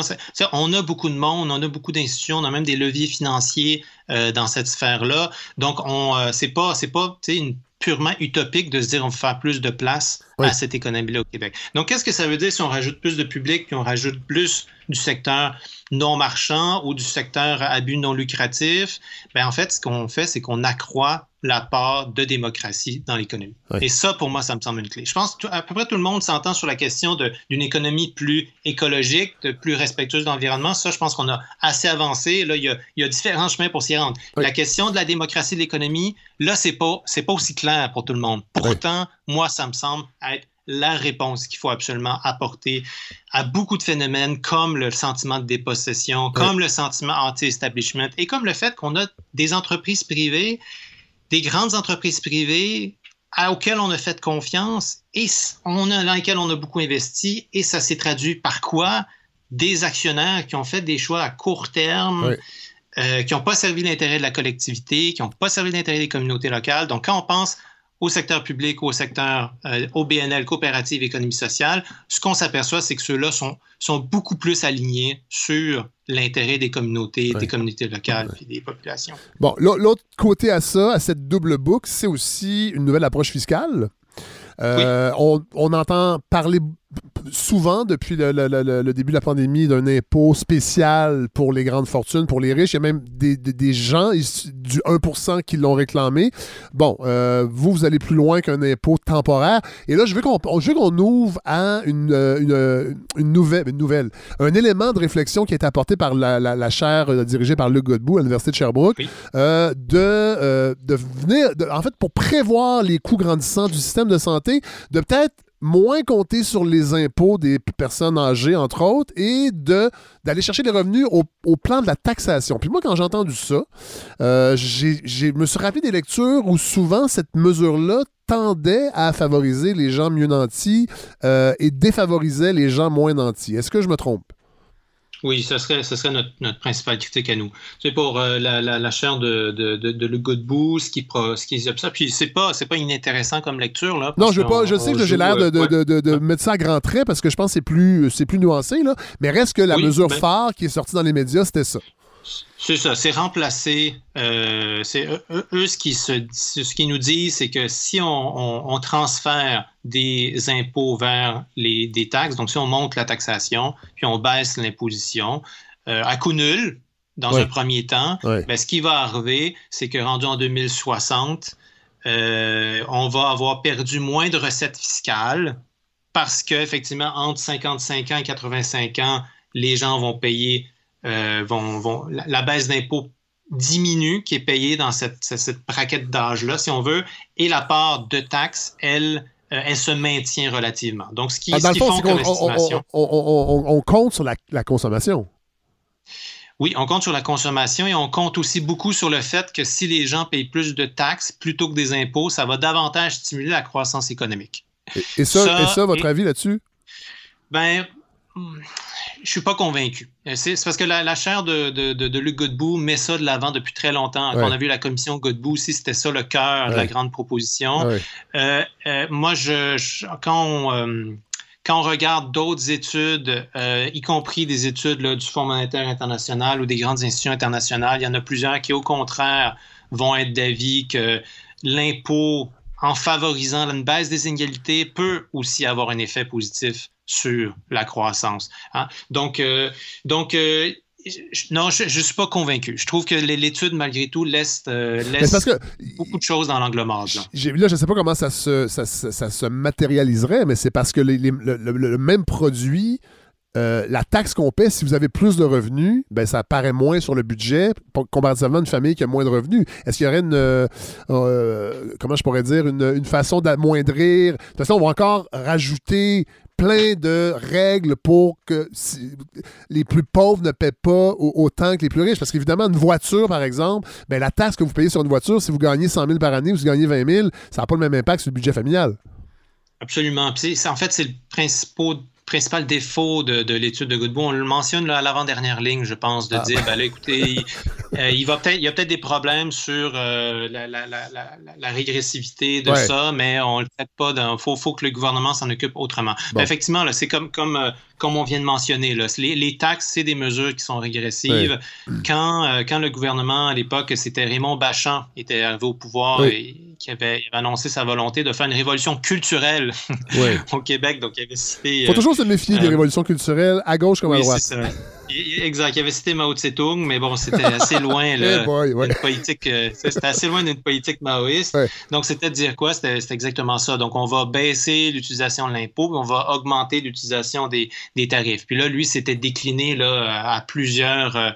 Euh, dans plusieurs euh, domaines, là, y compris les tarifs d'hydroélectricité, Ouais. euh, la, la- la- la TVQ, les, les CPE et les, les frais de scolarité. Et là-dessus, il a frappé tout un mur, Oui. disons. Mais, mais c'était ça l'approche, hein, dire on va utiliser davantage d'utilisateurs payeurs parce que c'est meilleur pour la croissance économique. Ouais. Alors, c'est là, je pense que je pense que cette vision-là de l'économie, elle est très, très étroite. hein. Ouais. De, de automatiquement lier l'utilisation de la taxation pour stimuler la croissance économique. Honnêtement, je pense que ça fait partie de plus en plus des idées qui sont dépassées, Ouais. hein, qu'on qu'on devrait plus tenir gratuitement. Ouais. De l'autre côté, comme je le mentionnais, si, parce que l'utilisation des taxes, vous allez trouver d'autres études euh, qui vont vous dire que euh, le coefficient de Gini, lui, il va, euh, il va augmenter. C'est quoi le coefficient de Gini? C'est un des principaux indicateurs pour mesurer les inégalités. Donc, plus votre coefficient de Gini monte, ben, plus on concentre la richesse dans une Ouais. société. hein, et plus il descend, plus on a une répartition. Donc, il y a des, il y a des études qui vont montrer que l'utilisation euh, accrue des taxes plutôt que les impôts va faire ça, va concentrer euh, les inégalités. Puis, on pourrait même faire un pas de plus. Puis, dire le propre forum euh, de Davos, hein, Ouais. euh, identifiait lui-même, tu sais, cha- chaque année, il nous sort toujours les 10 plus grands risques là, euh, qui, Ouais. qui portent sur l'économie mondiale. Ben, ça fait plusieurs années qu'un des risques euh, qu'il mentionne, c'est euh, la question des inégalités. hein. On a poussé, dans vrai, ça. certains cas, assez loin les inégalités dans nos sociétés que, euh, à un moment donné, c'est tout le reste de la société peut être déstabilisé. La, la- les- la polarisation politique, à mon avis, il y a un lien direct à faire Ben avec oui. la question des inégalités. Donc, quand vous faites une étude comme celle-là, puis vous dites qu'en en, en 2060, on va être capable de, de dégager quelques centaines de millions de dollars de plus dans le budget si on passe des impôts aux taxes, sur un budget qui présentement quand même de 120 milliards euh, de revenus. Ça vaut pas le coup. Tout ça en faisant, tout ça en faisant croître les inégalités, ben, moi, je Non, non, Pas convaincu. Donc, votre- la solution, et là, c'est c'est- la brochure le, le- le- le propose. Vous, vous, vous, vous, euh, vous proposez, dans le fond, une ponction euh, d'impôts chez les plus, entre autres, chez les plus fortunés. Absolument, Euh, absolument. Donc, il faut, euh, de notre avis, avoir une, renouer avec une vraie redistribution de la, de la richesse. Euh, tu sais, ça a l'air de rien, mais en 2000 puis 2015, hein, si on avait utilisé en 2015 le niveau, tu sais, on- si on payait le niveau de taxe qu'on payait en 2000, si on l'avait toujours payé en 2015, c'est à peu près 12 milliards de plus qu'on aurait dans même. le budget du Québec. Quand même. Ah, donc, euh, donc, il y a beaucoup de. C'est tellement des sommes qui sont grandes qu'on se rend compte aussi la limite de ces baisses d'impôts. hein. Puis euh, la plupart du temps, ces baisses d'impôts-là, on les, con- on les a consentis pourquoi? Ben, c'est justement en disant ben, les gens vont réinvestir dans, dans Oui, l'économie. Le, les ruissellement de la richesse qui ne fonctionne pas. Exact. On, on le répétera pas assez, Exactement. mais ça aussi, il faut arrêter de le, de le répéter. C'est pas une question d'être un gauchiste fini, parce que je sais que des gens un peu plus à droite ou même au centre me diraient, ben voyons, non. euh, les- en fait, les fortunes vont s'en aller. Comme, en fait, comment, euh, concrètement, là, quand on dit imposer les plus fortunés, euh, pour l'IRIS, ça se, ça se matérialiserait de quelle façon? Euh, ben, je, je pense que, tu sais, évidemment, d'avoir des, euh, des, des, euh, des paliers d'imposition qui suivent mieux les revenus. Tu sais, on en a déjà eu, là, euh, je pense qu'on s'est déjà rendu à 16 Ouais. dans le passé des paliers d'imposition. On a déjà eu un taux marginal qui était sorti de la Deuxième Guerre mondiale. là, là, on était au-dessus des 70-80 Ouais. dans plusieurs pays. Je suis pas mal sûr le Canada aussi. à Donc, tu sais, la, la limite peut aller loin. hein. C'est Ouais. souvent des grands chocs mondiaux qui font qu'après ça, on va, on va changer politique. Ouais. Mais, mais ce que j'ai envie de répondre encore plus que l'impôt sur le revenu présentement, c'est l'impôt sur la fortune. C'est là qu'il faut bouger. On n'a pas, on n'a pas d'impôt sur euh, la fortune euh, au, au Canada, au Québec, pas, pas tel quel. On a le- le- la, la taxe foncière qui vient jouer un peu là, dans cette catégorie-là, mais on n'a pas de vrai impôt sur la fortune. Et c'est là qu'on pourrait faire des gains plus intéressants. Puis si- ou- et et l'autre l'autre taxe, je pourrais mentionner le fameux Thomas Piketty, l'économiste français, Ben oui. lui nous parle d'un triptyque des impôts. Il y a la, la taxe sur le revenu, l'impôt sur le revenu, l'impôt sur la fortune Oui. euh, qu'il faut euh, réhabiliter et l'impôt sur les successions. Oui. Euh, Mais ça, je trouve ça c'est le intéressant. troisième morceau. Oui, ça, je trouve ça intéressant parce que je trouve que ça, c'est un vecteur d'inégalité. On parle de privilèges, là, beaucoup, ces temps-ci. S'il y en a un qui est, qui, qui est vraiment avéré, c'est ce privilège-là de recevoir. euh, et d'ailleurs, Thomas Piketty, euh, dans un de ses, ouvra- euh, un, un- un de ses ouvrages, disait, entre autres, David Cameron, on se rappelle du politicien anglais David Cameron, qui, est- qui, est- qui- qui est, qui est une famille multimillionnaire. Ils ont fait leur fortune avec le commerce des esclaves. Ouais. Et David Cameron est encore rentier et héritier de cette époque-là. Moi, moi, ça m'a frappé, cette, cette image-là. Et, euh, et, et- et- et je pense qu'un impôt sur l'héritage changerait beaucoup de choses. Euh, et en tout cas, beaucoup de choses, je, je ne sais pas, mais économiquement, je pense que ça aurait un impact vraiment euh, rapide. Ah, oui, et puis Piketty, dans son dernier ouvrage, a fait un gros travail de montrer les liens entre les grandes fortunes dans le monde occidental et les empires coloniaux. Il y a une partie du livre qui porte en particulier sur Haïti. Oui. euh, et qui est, euh, qui est, qui est, qui est, qui qui est- troublante là, Oui, de voir à à quel point le, le- le- le niveau de pillage de ce pays-là, qui fait le parallèle aussi avec le moment dans les dernières années où euh, il y avait eu euh, le gouvernement haïtien qui avait demandé une, euh, une restitution de la dette qu'on avait imposée sur Haïti. Bref, en Oui, tout cas, c'est des oui, questions oui, qui oui, sont tout à fait. Ben, oui. Et, et- et- et ça nous amène à nous demander, c'est-tu normal, effectivement, que des richesses se perpétuent comme ça de génération en génération? Et, les propositions là-dessus de Piketty, franchement, là, j'avoue que j'aurais pas pensé trouver ça parce que Piketty n'était pas, euh, pas, né- pas nécessairement un, un économiste si radical que ça. On pourrait dire qu'il s'est radicalisé, mais sur la question des successions, hein, c'est pas compliqué dans lui. euh, dans, il, dit, il propose des impôts très modestes sur les, les successions de monsieur, madame, tout le monde, euh, sur les, les- les principaux des revenus, mais à partir du moment où les gens gagnent Là, J'ai ressorti les chiffres tout à l'heure. Euh, si vous gagnez 1000 fois ou 10 000 fois le patrimoine moyen dans la société, ben, vous devriez payer un impôt sur la succession qui est de l'ordre de 80-90 Ouais.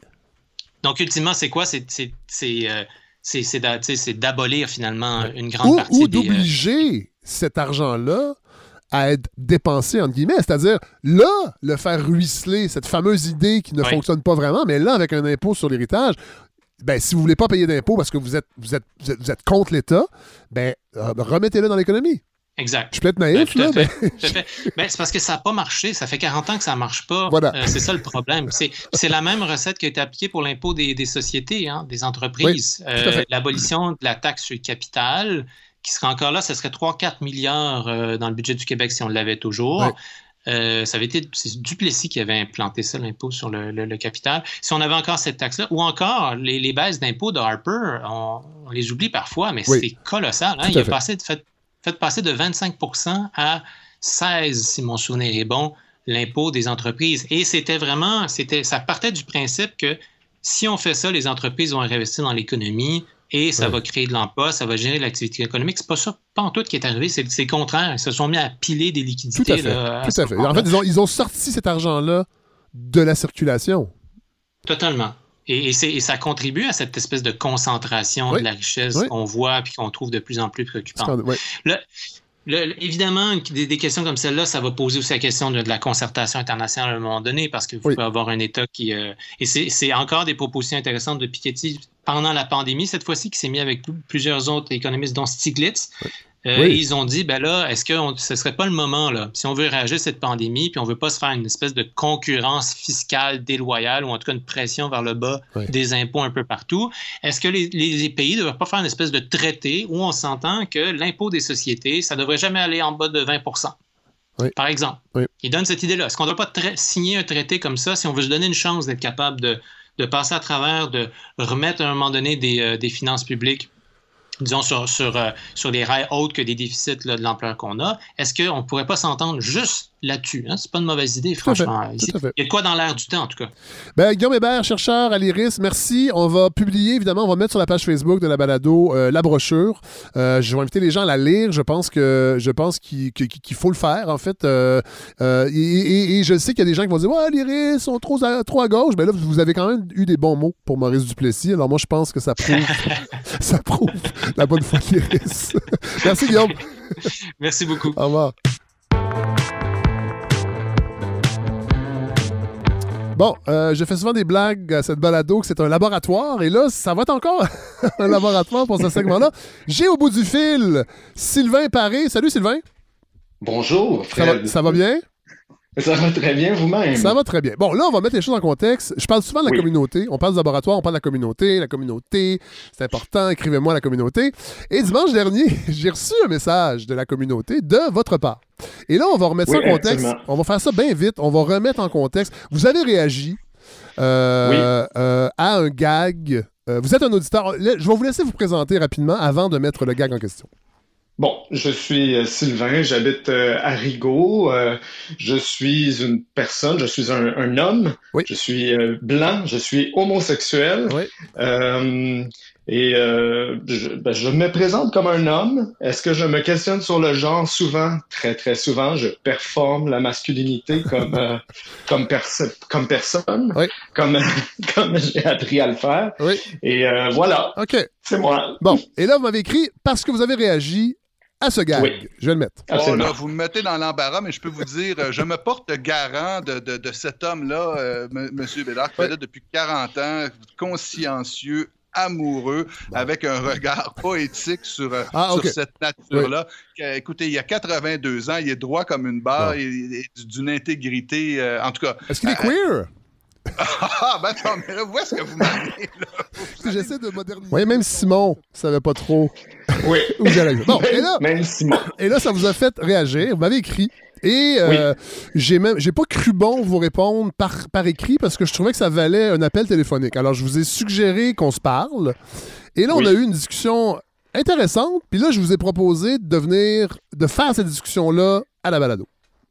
Absolument. Puis euh, premièrement, ben, je dois dire que j'étais excessivement un surpris d'avoir comme un email de votre part. C'était samedi, j'étais en train de pelleter. Oui, c'est samedi, voilà. J'écoutais votre euh, j'écoutais la, la balado comme je le fais tous les samedis, je pelletais et là il y a eu cette blague là Ouais. et là comme euh, comme je, je- je- j'en échappe ma pelle un peu ou du moins je, je la dépose et, et là je mets pause. Ouais. Je, je dépose ma pelle et j'ai mis pause hein, euh, à ma balado Ouais. parce que là j'étais comme ben vierge. Fait que je, sur, euh, sur, sur, sur le vif du moment, euh, j'ai laissé la- l'appel en plan et je oui, je vous ai écrit un, un Ouais. commentaire qui s'appelait euh, commentaire communautaire. Oui, voilà. Et on lira Oui, pas, et le, je- on lira pas le Non. courriel au complet. Il était quand même assez long. Euh, Oui, je, oui. Et, et- et- et- non, mais juste me résumer aux gens, parce que, Ouais. bon, je, je fais pas souvent ça. Cela, cela dit, je, reçois des courriels de plainte, mais ça Ouais. arrive pas si souvent. Cela dit, là, je dis pas que la ballotte est extraordinaire, mais il y a des gens qui sont pas d'accord, puis ça, je pense que ça fait partie de la... Mais là, moi, en fait, ce qui m'a fait... euh, en fait, ce qui m'a alarmé, qui m'a fait tiquer, euh, c'était que vous disiez, vous parlez de la communauté, et là, j'écoute ce gag-là. euh, de deux monsieur et je, et je, et je me sens pas dans la communauté, puis je suis pas supposé. Oui. Oui. Et là, j'ai fait, oh ouais, ça. OK, intéressant.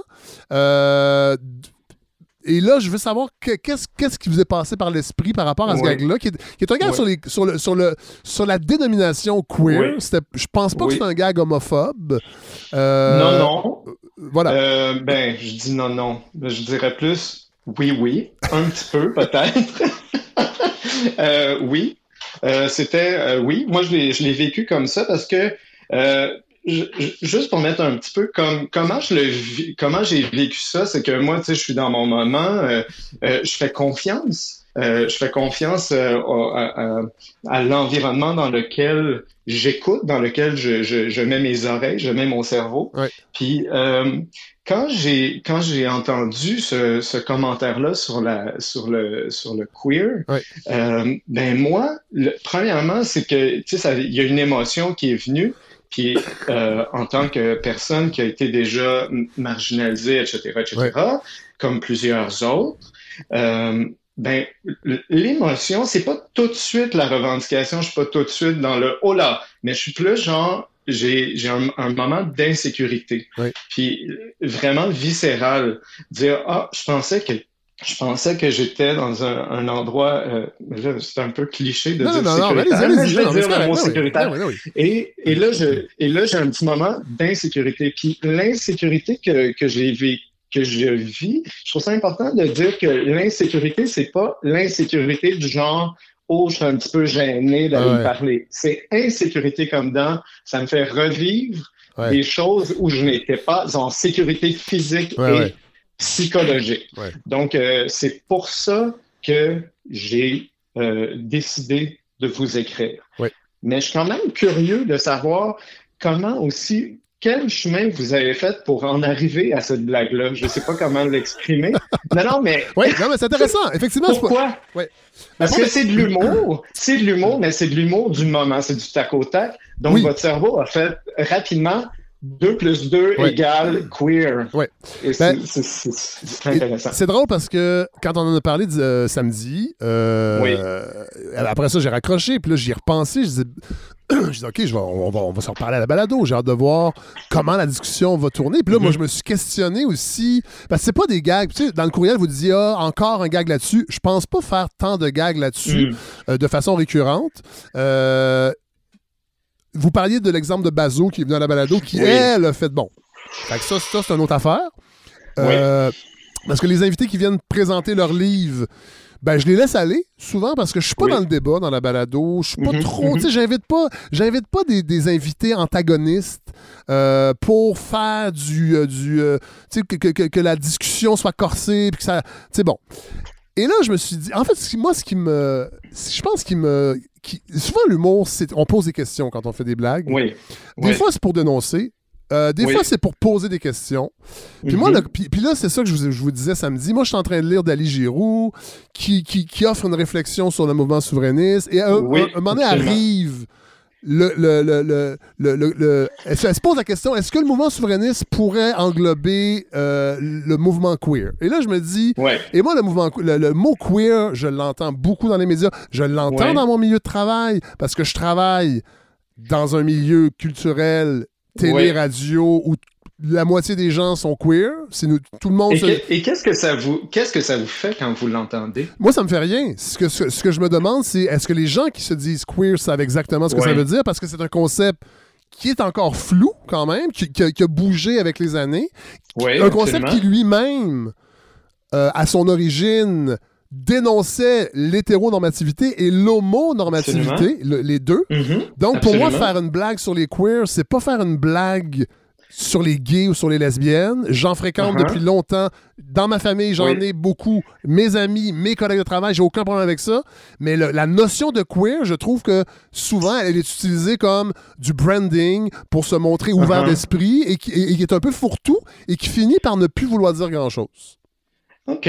Je trouve ça intéressant parce que moi, la, la façon dont je le reçois, premièrement, pour se définir queer, ça prend quand même un courage. Puis historiquement, je pense pas que se définir queer était quelque chose de très. Euh, on se mettait en danger. On pouvait perdre nos emplois. On pouvait perdre nos choses. Tu sais, je veux dire, on était. C'est pas un. C'est pas. C'était pas euh, genre euh, la chose. La, Mais non. Tu sais, je veux dire, historiquement.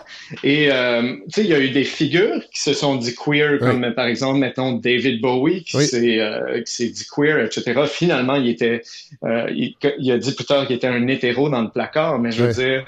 Euh, mais c'est quand même moi, la façon dont je le vois, l'effusion de queerness présentement dans les médias, je le vois très, très positivement Oui. parce que euh, c'est de la représentation, puis la représentation, c'est c'est comme c'est fondamental, et c'est pas fondamental uniquement pour les gens queer, mais Ouais. c'est fondamental aussi pour les gens qui ne le sont pas. Pourquoi? Parce que quand on est queer et que on vit dans un, un, un, un monde qui n'est pas nécessairement sécuritaire pour nous, et Ouais. je veux dire, c'est vraiment là Ouais. encore, ce n'est pas sécuritaire partout.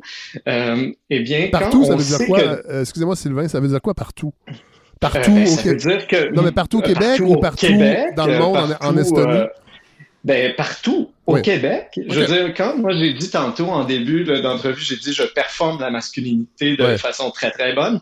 Ben moi quand je vais, j'habite à Rigaud, quand je vais au métro, ben euh, je m'habille en gars d'une certaine façon parce qu'il y a du monde qui font du skidoo, je sais pas à qui je vais avoir affaire. Tu sais, puis des fois, je me, ça me joue des tours de m'habiller en, autant en monsieur, parce que des fois, je rencontre des gens euh, comme mon mon mon euh, mon, euh, mon caissier au Jean Coutu qui portait du vernis à ongles, Ouais. puis je me suis dit.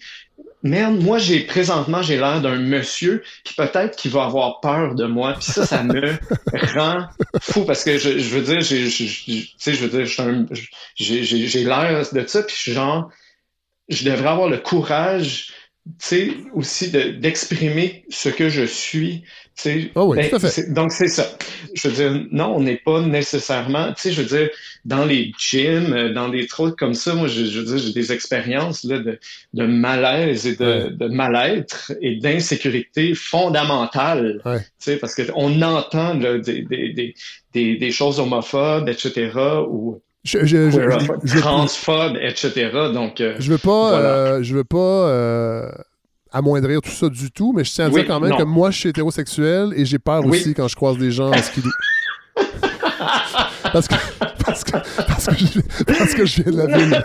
Ils me font peur. Oui, ben oui. mais- Cela dit, je vais, je vais, je vais une chose. il y, a, il y a des gens queer qui font du skidoo. Oui, voilà. Je vous écoute. Euh, Il y a une chose qui m'interpelle aussi, je pense, Oui. euh, c'est que je trouve que ce mouvement-là queer, Mhm, je le trouve parfois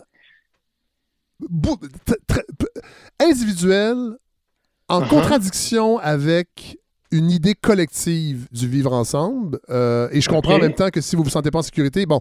Mais euh, et, et si on lit un peu sur l'apparition du mouvement et sur Ouais. comment il a été euh, mal reçu chez les, chez les féministes dans les années 70, entre autres, Mhm. euh, parce que justement, on trouvait que c'était trop porté sur l'individualité et moins sur le collectif. Et ça, je pense que, entre autres, quand j'ai lu Dali Giroux, Dali Giroux, je vais la recevoir. Mhm. là. Je sais pas quand, j'ai pas Ouais, fini son ouais, livre.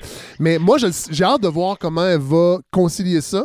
Puis je Mhm. trouve qu'on est beaucoup dans. Il y a, il y a une, et c'est vrai que c'est bien sur le plan individuel, mais des fois, je m'inquiète du collectif.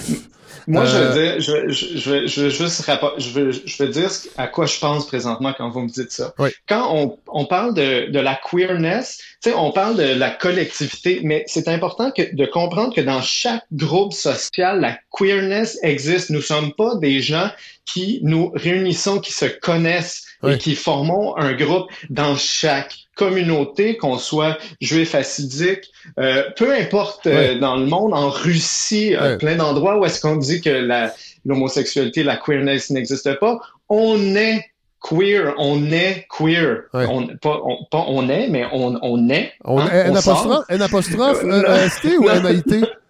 NAIT. OK. Tu sais, ouais. on- et, on, on- et on grandit, bien Ouais. que toutes les sociétés essayent d'éradiquer ça Ouais. le plus possible. On est toutes, on, on- on grandit toutes pour devenir un homme père de famille. Hein, la, la famille qui va pouvoir aller au cinéma, je suis tellement content. J'irai pas, moi. Ça, c'est un autre. Très bien. Parce que j'ai peur de Non, non, rencontrer, mais- j'ai peur de rencontrer des skidoo au cinéma. Mais-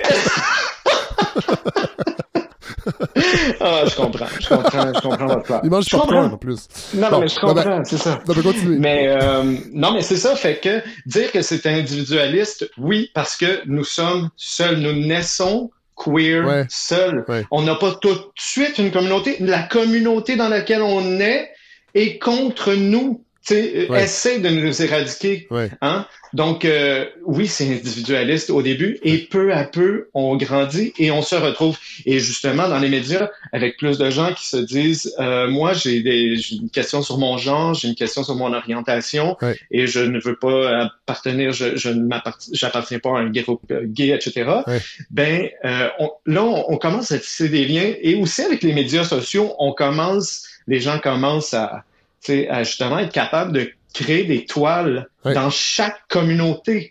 Parce que dans chaque communauté, nous naissons. C'est, fait que c'est pour ça que c'est individualiste. Mais en même temps, on est là partout. Et toujours. Pour toujours. Ben, écoutez, euh, moi, je trouve ça intéressant. Euh, je dis pas qu'il y en aura plus de blagues parfois, euh, parce que je les... Non, mais ils sortent. Non, mais ils sortent. Puis, tu sais, j'en fais Oui, pas tant que ça. On, Ouais. s'entend que l'humour dans cette balado-là, elle est moins présente qu'elle était au début. Ouais. Euh, Puis, je sais pas. Il y a un moment donné, c'est des fulgurances. là, ça sort, ça snap. Il y a des fois, Ouais. j'en enlève, je dois le dire, à- à- au montage, parce que des fois, elle sort, puis elle est pas bonne. Je, je peux pas dire. Je, je, je veux pas défendre la qualité du gag, mais je pense que Non, faire non, un non. gag là-dessus, c'est aussi une forme d'inclusion. Parce qu'on Mhm. fait exister, même si, même si on, se sert de l'humour qui parfois peut sembler euh, rendre ça dérisoire, reste que on, fait exister cette Mhm. notion-là qui m'interpelle parce que je me pose des questions, je la rejette pas. Ouais. Si je la rejetais, j'en Ouais, parlerais ouais. parlerais pas du tout. Oui, oui, oui. Mais, mais c'est clair C'est drôle parce que c'est drôle que vous parlez de ça présentement parce que euh, Danny Turcotte vient Oui. de quitter Tout le monde en parle. Oui. Il y a trois minutes et quart Je avant je- Oui. qu'on se parle. Oui. Puis c'est comme on est exactement dans le dans ce sujet-là. Ah, ça c'est intéressant. Euh, euh, Expliquez-moi. Ah, mais je- ben, Parce que moi, je là, vois. Non, attendez, moi, je vois oui. quelqu'un qui. euh, euh, je vois quelqu'un qui, qui a de la difficulté à continuer à exister dans un format qui a changé et Mhm. Ouais. qui, a, qui a subi une tempête médiatique. Ouais. Mais je suis pas sûr que c'est parce que. Est-ce que vous êtes en train de dire que c'est parce qu'il est gay qu'on était plus dur avec. non. OK. Non, Ah non, absolument pas. Parce que c'est au contraire, c'est parce qu'il y a, il y avait l'utilisation d'un humour euh, un petit peu comme. euh, ben, Êtes-vous en train de me toujours, comparer à juste- Turcotte? Ça, c'est dégueulasse. Exactement. Non, non. Ça, Exactement. Non, mais c'est parce qu'on peut souvent défendre tu sais, des choses qu'on dit, ah, c'est Ouais. fait pour faire rire. Mais derrière ça, on peut pas dire que c'est pas notre cerveau qui a fait le lien pour faire la joke. Je, je, Ah, non, non, je- je sais pas comment le dire autrement. Tout à- non, non, mais, non, mais tout à fait. sais, c'est c'est pas genre c'est de l'humour, Mais parce tu que sais- surtout quand c'est pas de l'humour préparé, là, je veux dire, c'est. Mais ça, Sylvain, ça vient. Si je, fais, si je fais le gag à, à- à Simon sur ce monsieur-là qui a 84 ans, Oui. et je lui demande s'il est queer, dans le fond, ce que, Oui. je, ce que je, ce que je veux, ce que je, c'est pas des queers que je ris. Je ris des commentaires dans les chroniques où cette série-là à Mhm. CBC est queer, ce roman est queer, cette pièce Mhm. de théâtre est queer. Tout, présentement, j'ai l'impression que parfois, tout est queer au point de dénaturer l'essence Mhm. même de la queerness. OK. Ben, moi, je, moi, je, moi, je l'accueille un petit peu plus. Je suis Comme plus genre. Mais ce qui est intéressant aussi, c'est qu'on est dans un moment où est-ce que je pense que beaucoup de gens ont, ont, ont- ont grandi présentement dans une certaine liberté qui, qu'on n'avait pas avant. Avec des parents qui sont un petit peu plus ouverts, Oui. qui n'imposaient moins. Et je pense qu'on voit le fruit de ça. Donc, des gens qui se qui, qui, qui font euh, un peu plus des coming out sans honte Oui. ou des coming out célébra- de célébration de soi. Oui. Et célébration de la différence. Puis je pense que c'est vraiment un moment particulier par rapport à ça, parce que c'est ces générations-là qui n'ont pas grandi avec automatiquement le poids de la honte. Oui. Hein? Oui. Puis je, je- puis je trouve ça, je trouve ça beau. Moi, je trouve ça hyper beau, hyper touchant. En plus, on par- vous parliez l'autre fois, euh, tu sais, de, de la mort de, euh, euh, de, de- de- de la fiction. hein? Oui, avec Mathieu Mais Bellil. c'est Oui, exactement. Mais il y a une certaine fiction des, des, des voix qu'on n'entendait pas qui est encore fascinante. Et moi, je me nourris de toutes ces fictions qui ne, qui, qui ne sont pas moi, mais qui sont excessivement différentes de moi. Et ça, c'est des fictions qu'on on a envie de, de s'abreuver de, Oui. je pense. Oui. Tu sais? Non, non, je suis d'accord. Écoutez, euh, je, je vous dis que j'en ferai plus euh, de blagues. Je vais y penser sûrement, mais en même temps, vous comprenez que. Non, mais vous comprenez que je peux pas. Si je me mets à me dire cette blague-là va-tu déplaire à Mhm. des gens, il n'y en aura plus jamais de blague là, de ma Mhm. part. Parce que Mhm. j'ai blessé aussi, je blesse des caquistes à chaque semaine. Ouais, ouais, ouais. Euh, je suis pas sûr qu'il y a beaucoup de queer chez les caquistes. Il doit en avoir, cela dit. Euh, Il doit en avoir. Oui, il doit en avoir. Mais, mais c'est pas On systémique. aimerait ça. D'ailleurs, on aimerait ça qu'il y en ait davantage. Ah, ça c'est clair. Ça c'est clair. Parce que ce qui était, tu sais, ce qu'on voit beaucoup, c'est il y a beaucoup de, évidemment, de queer dans les arts. Oui. Mais on n'est pas prêt à les voir Ailleurs. en politique. Oui. On n'est pas prêt à les voir ailleurs. C'est vrai. Et moi, j'aurais bien envie, dans une conférence de presse, de voir euh, c'est quelque chose de différent que des messieurs en soute, qui Oui. est pour moi la chose la plus épeurante au monde. Je comprends. Je comprends. Écoutez, ben, j'aimerais ça qu'il y ait plus de queer en politique parce que je pourrais rire d'eux pour, pour leur politique. Mais oui, mais ça veut pas dire que on, on, euh, on est queer, on est parfait. Ah ben non, il y a des tatas chez les veux queer. dire, Mais il y a des tatas partout. Oui. C'est, Bon. Hein. Ben, c'est bien répandu. Bon. La, la bêtise humaine est bien Ah dissimulée. oui, Ben, c'est- bien. Paré, merci de, de- de- de ce dialogue parce que je pense que c'était ça l'idée. C'est la première fois que je fais ça, puis j'ai j'ai adoré ça. Euh, Ben, et et je, vous, je vous avoue, je n'ai pas de chronique, de chronique queer officiellement à la balado. Donc, Mhm. je lance l'idée. Ça pourrait être intéressant de, non, mais de creuser ce sillon-là euh, Mhm. pour comprendre les, les subtilités et pour pas que ça devienne une étiquette fourre-tout qu'on utilise dans la sphère médiatique pour se donner bonne conscience. Ça pourrait être intéressant, ça. Absolument. Je, je trouve ça très, je trouverais ça très intéressant. Ben, écoutez, ça, ça peut être vous qui, la- l'apporterez cette Et- euh, chronique. Vous verrez, je vous, je vous lance ça avant de raccrocher. Je suis sûr qu'il y a des gens qui sont peut-être plus euh, érudits dans la question que moi, mais euh, Ben, je dirais je, que- vous remercie de l'invitation. Ben, en tout cas, le- le- le- l'aspect, euh, je dirais, vocal, l'aspect euh, radiophonique est là, en tout cas. Et je sais que les gens vont nous écrire. En tout cas, je lance l'idée, on n'est pas obligé de, de- de trancher ça ce soir. Mais je, mais je vous remercie quand même d'avoir pris la peine, un, de m'écrire, de me faire. ben, J'espère que les deux ont un peu là-dedans, on chemine et euh, Absolument. on, garde Mais ça en moi, tête. pour vrai, je, je suis hyper touché de, de- qu'un homme hétéro m'ait répondu. Là, je Vous savez que je veux quand même dire qu'à la soirée est encore jeune, j'ai porté du vernis à ongles pendant trois mois et demi. Euh, et personne en, faisait un cas. En fait, on riait de moi. J'aurais aimé devenir un peu l'érigie euh, queer comme Jay du Temple est devenu. Mais malheureusement, moi, mhm. ça n'a pas fonctionné.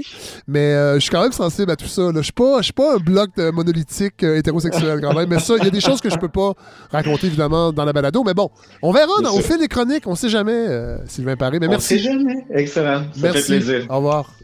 Au revoir. Alors, c'est voilà ce qui termine sur une note de dialogue, d'empathie et d'écoute ce 21e épisode de la balado de Fred Savard. Évidemment, merci Larry Dufresne, Andréane Obansawin, mes fidèles complices euh, à la production et à la diffusion de cette balado. Euh, je remercie tous ceux qui étaient là cette semaine, Anne-Marie Saint-Cerny, Guillaume Hébert, euh, Hélène Faradji, et Sylvain Paré. Je vous signale que la semaine prochaine, on va parler avec, avec euh, Michael Bergeron, qui est journaliste à la Tribune. Vous l'avez peut-être déjà lu euh, à l'é- à l'époque où il était au Voir, qui a écrit un livre il y a quelque temps, Tombée médiatique, réflexion vraiment intéressante sur euh, l'écosystème médiatique québécois, entre autres. Alors, ce sera notre invité cette semaine. Pour les chroniques, je ne sais pas encore, j'ai des courriels. J'ai des échanges de courriels, je vous en dis pas plus, mais euh, on va avoir évidemment des chroniques qui vont venir se bonifier avec ça. Je vous, avertis, moi j'ai un, un petit poupon qui s'en vient, donc il y aura des épisodes qui seront préenregistrés. La balado ne prendra pas euh, de pause, mais on sera peut-être moins les deux, les deux mains dans l'actualité. Cela dit, euh, il y aura des épisodes vraiment intéressants que j'ai hâte de vous présenter, entre autres une longue entrevue avec Robert Lalonde qui va venir nous parler de trois de ses carnets, de ses essais. Et je suis tombé sous le charme de cette écriture-là que je ne connaissais pas. Je connaissais évidemment le comédien, le romancier, mais pas, euh, l'essayiste. Alors, euh, ce sera entre autres euh, un de ces épisodes-là. Et je prépare, je prépare des trucs aussi sur la musique parce que c'est ma grande passion dans la vie et j'aimerais vous la partager. Mais j'ai pas envie de le faire seul, j'ai envie de le faire avec des gens qui en parlent encore mieux que moi. Alors, ça, il y aura des détails bientôt, mais ça se prépare.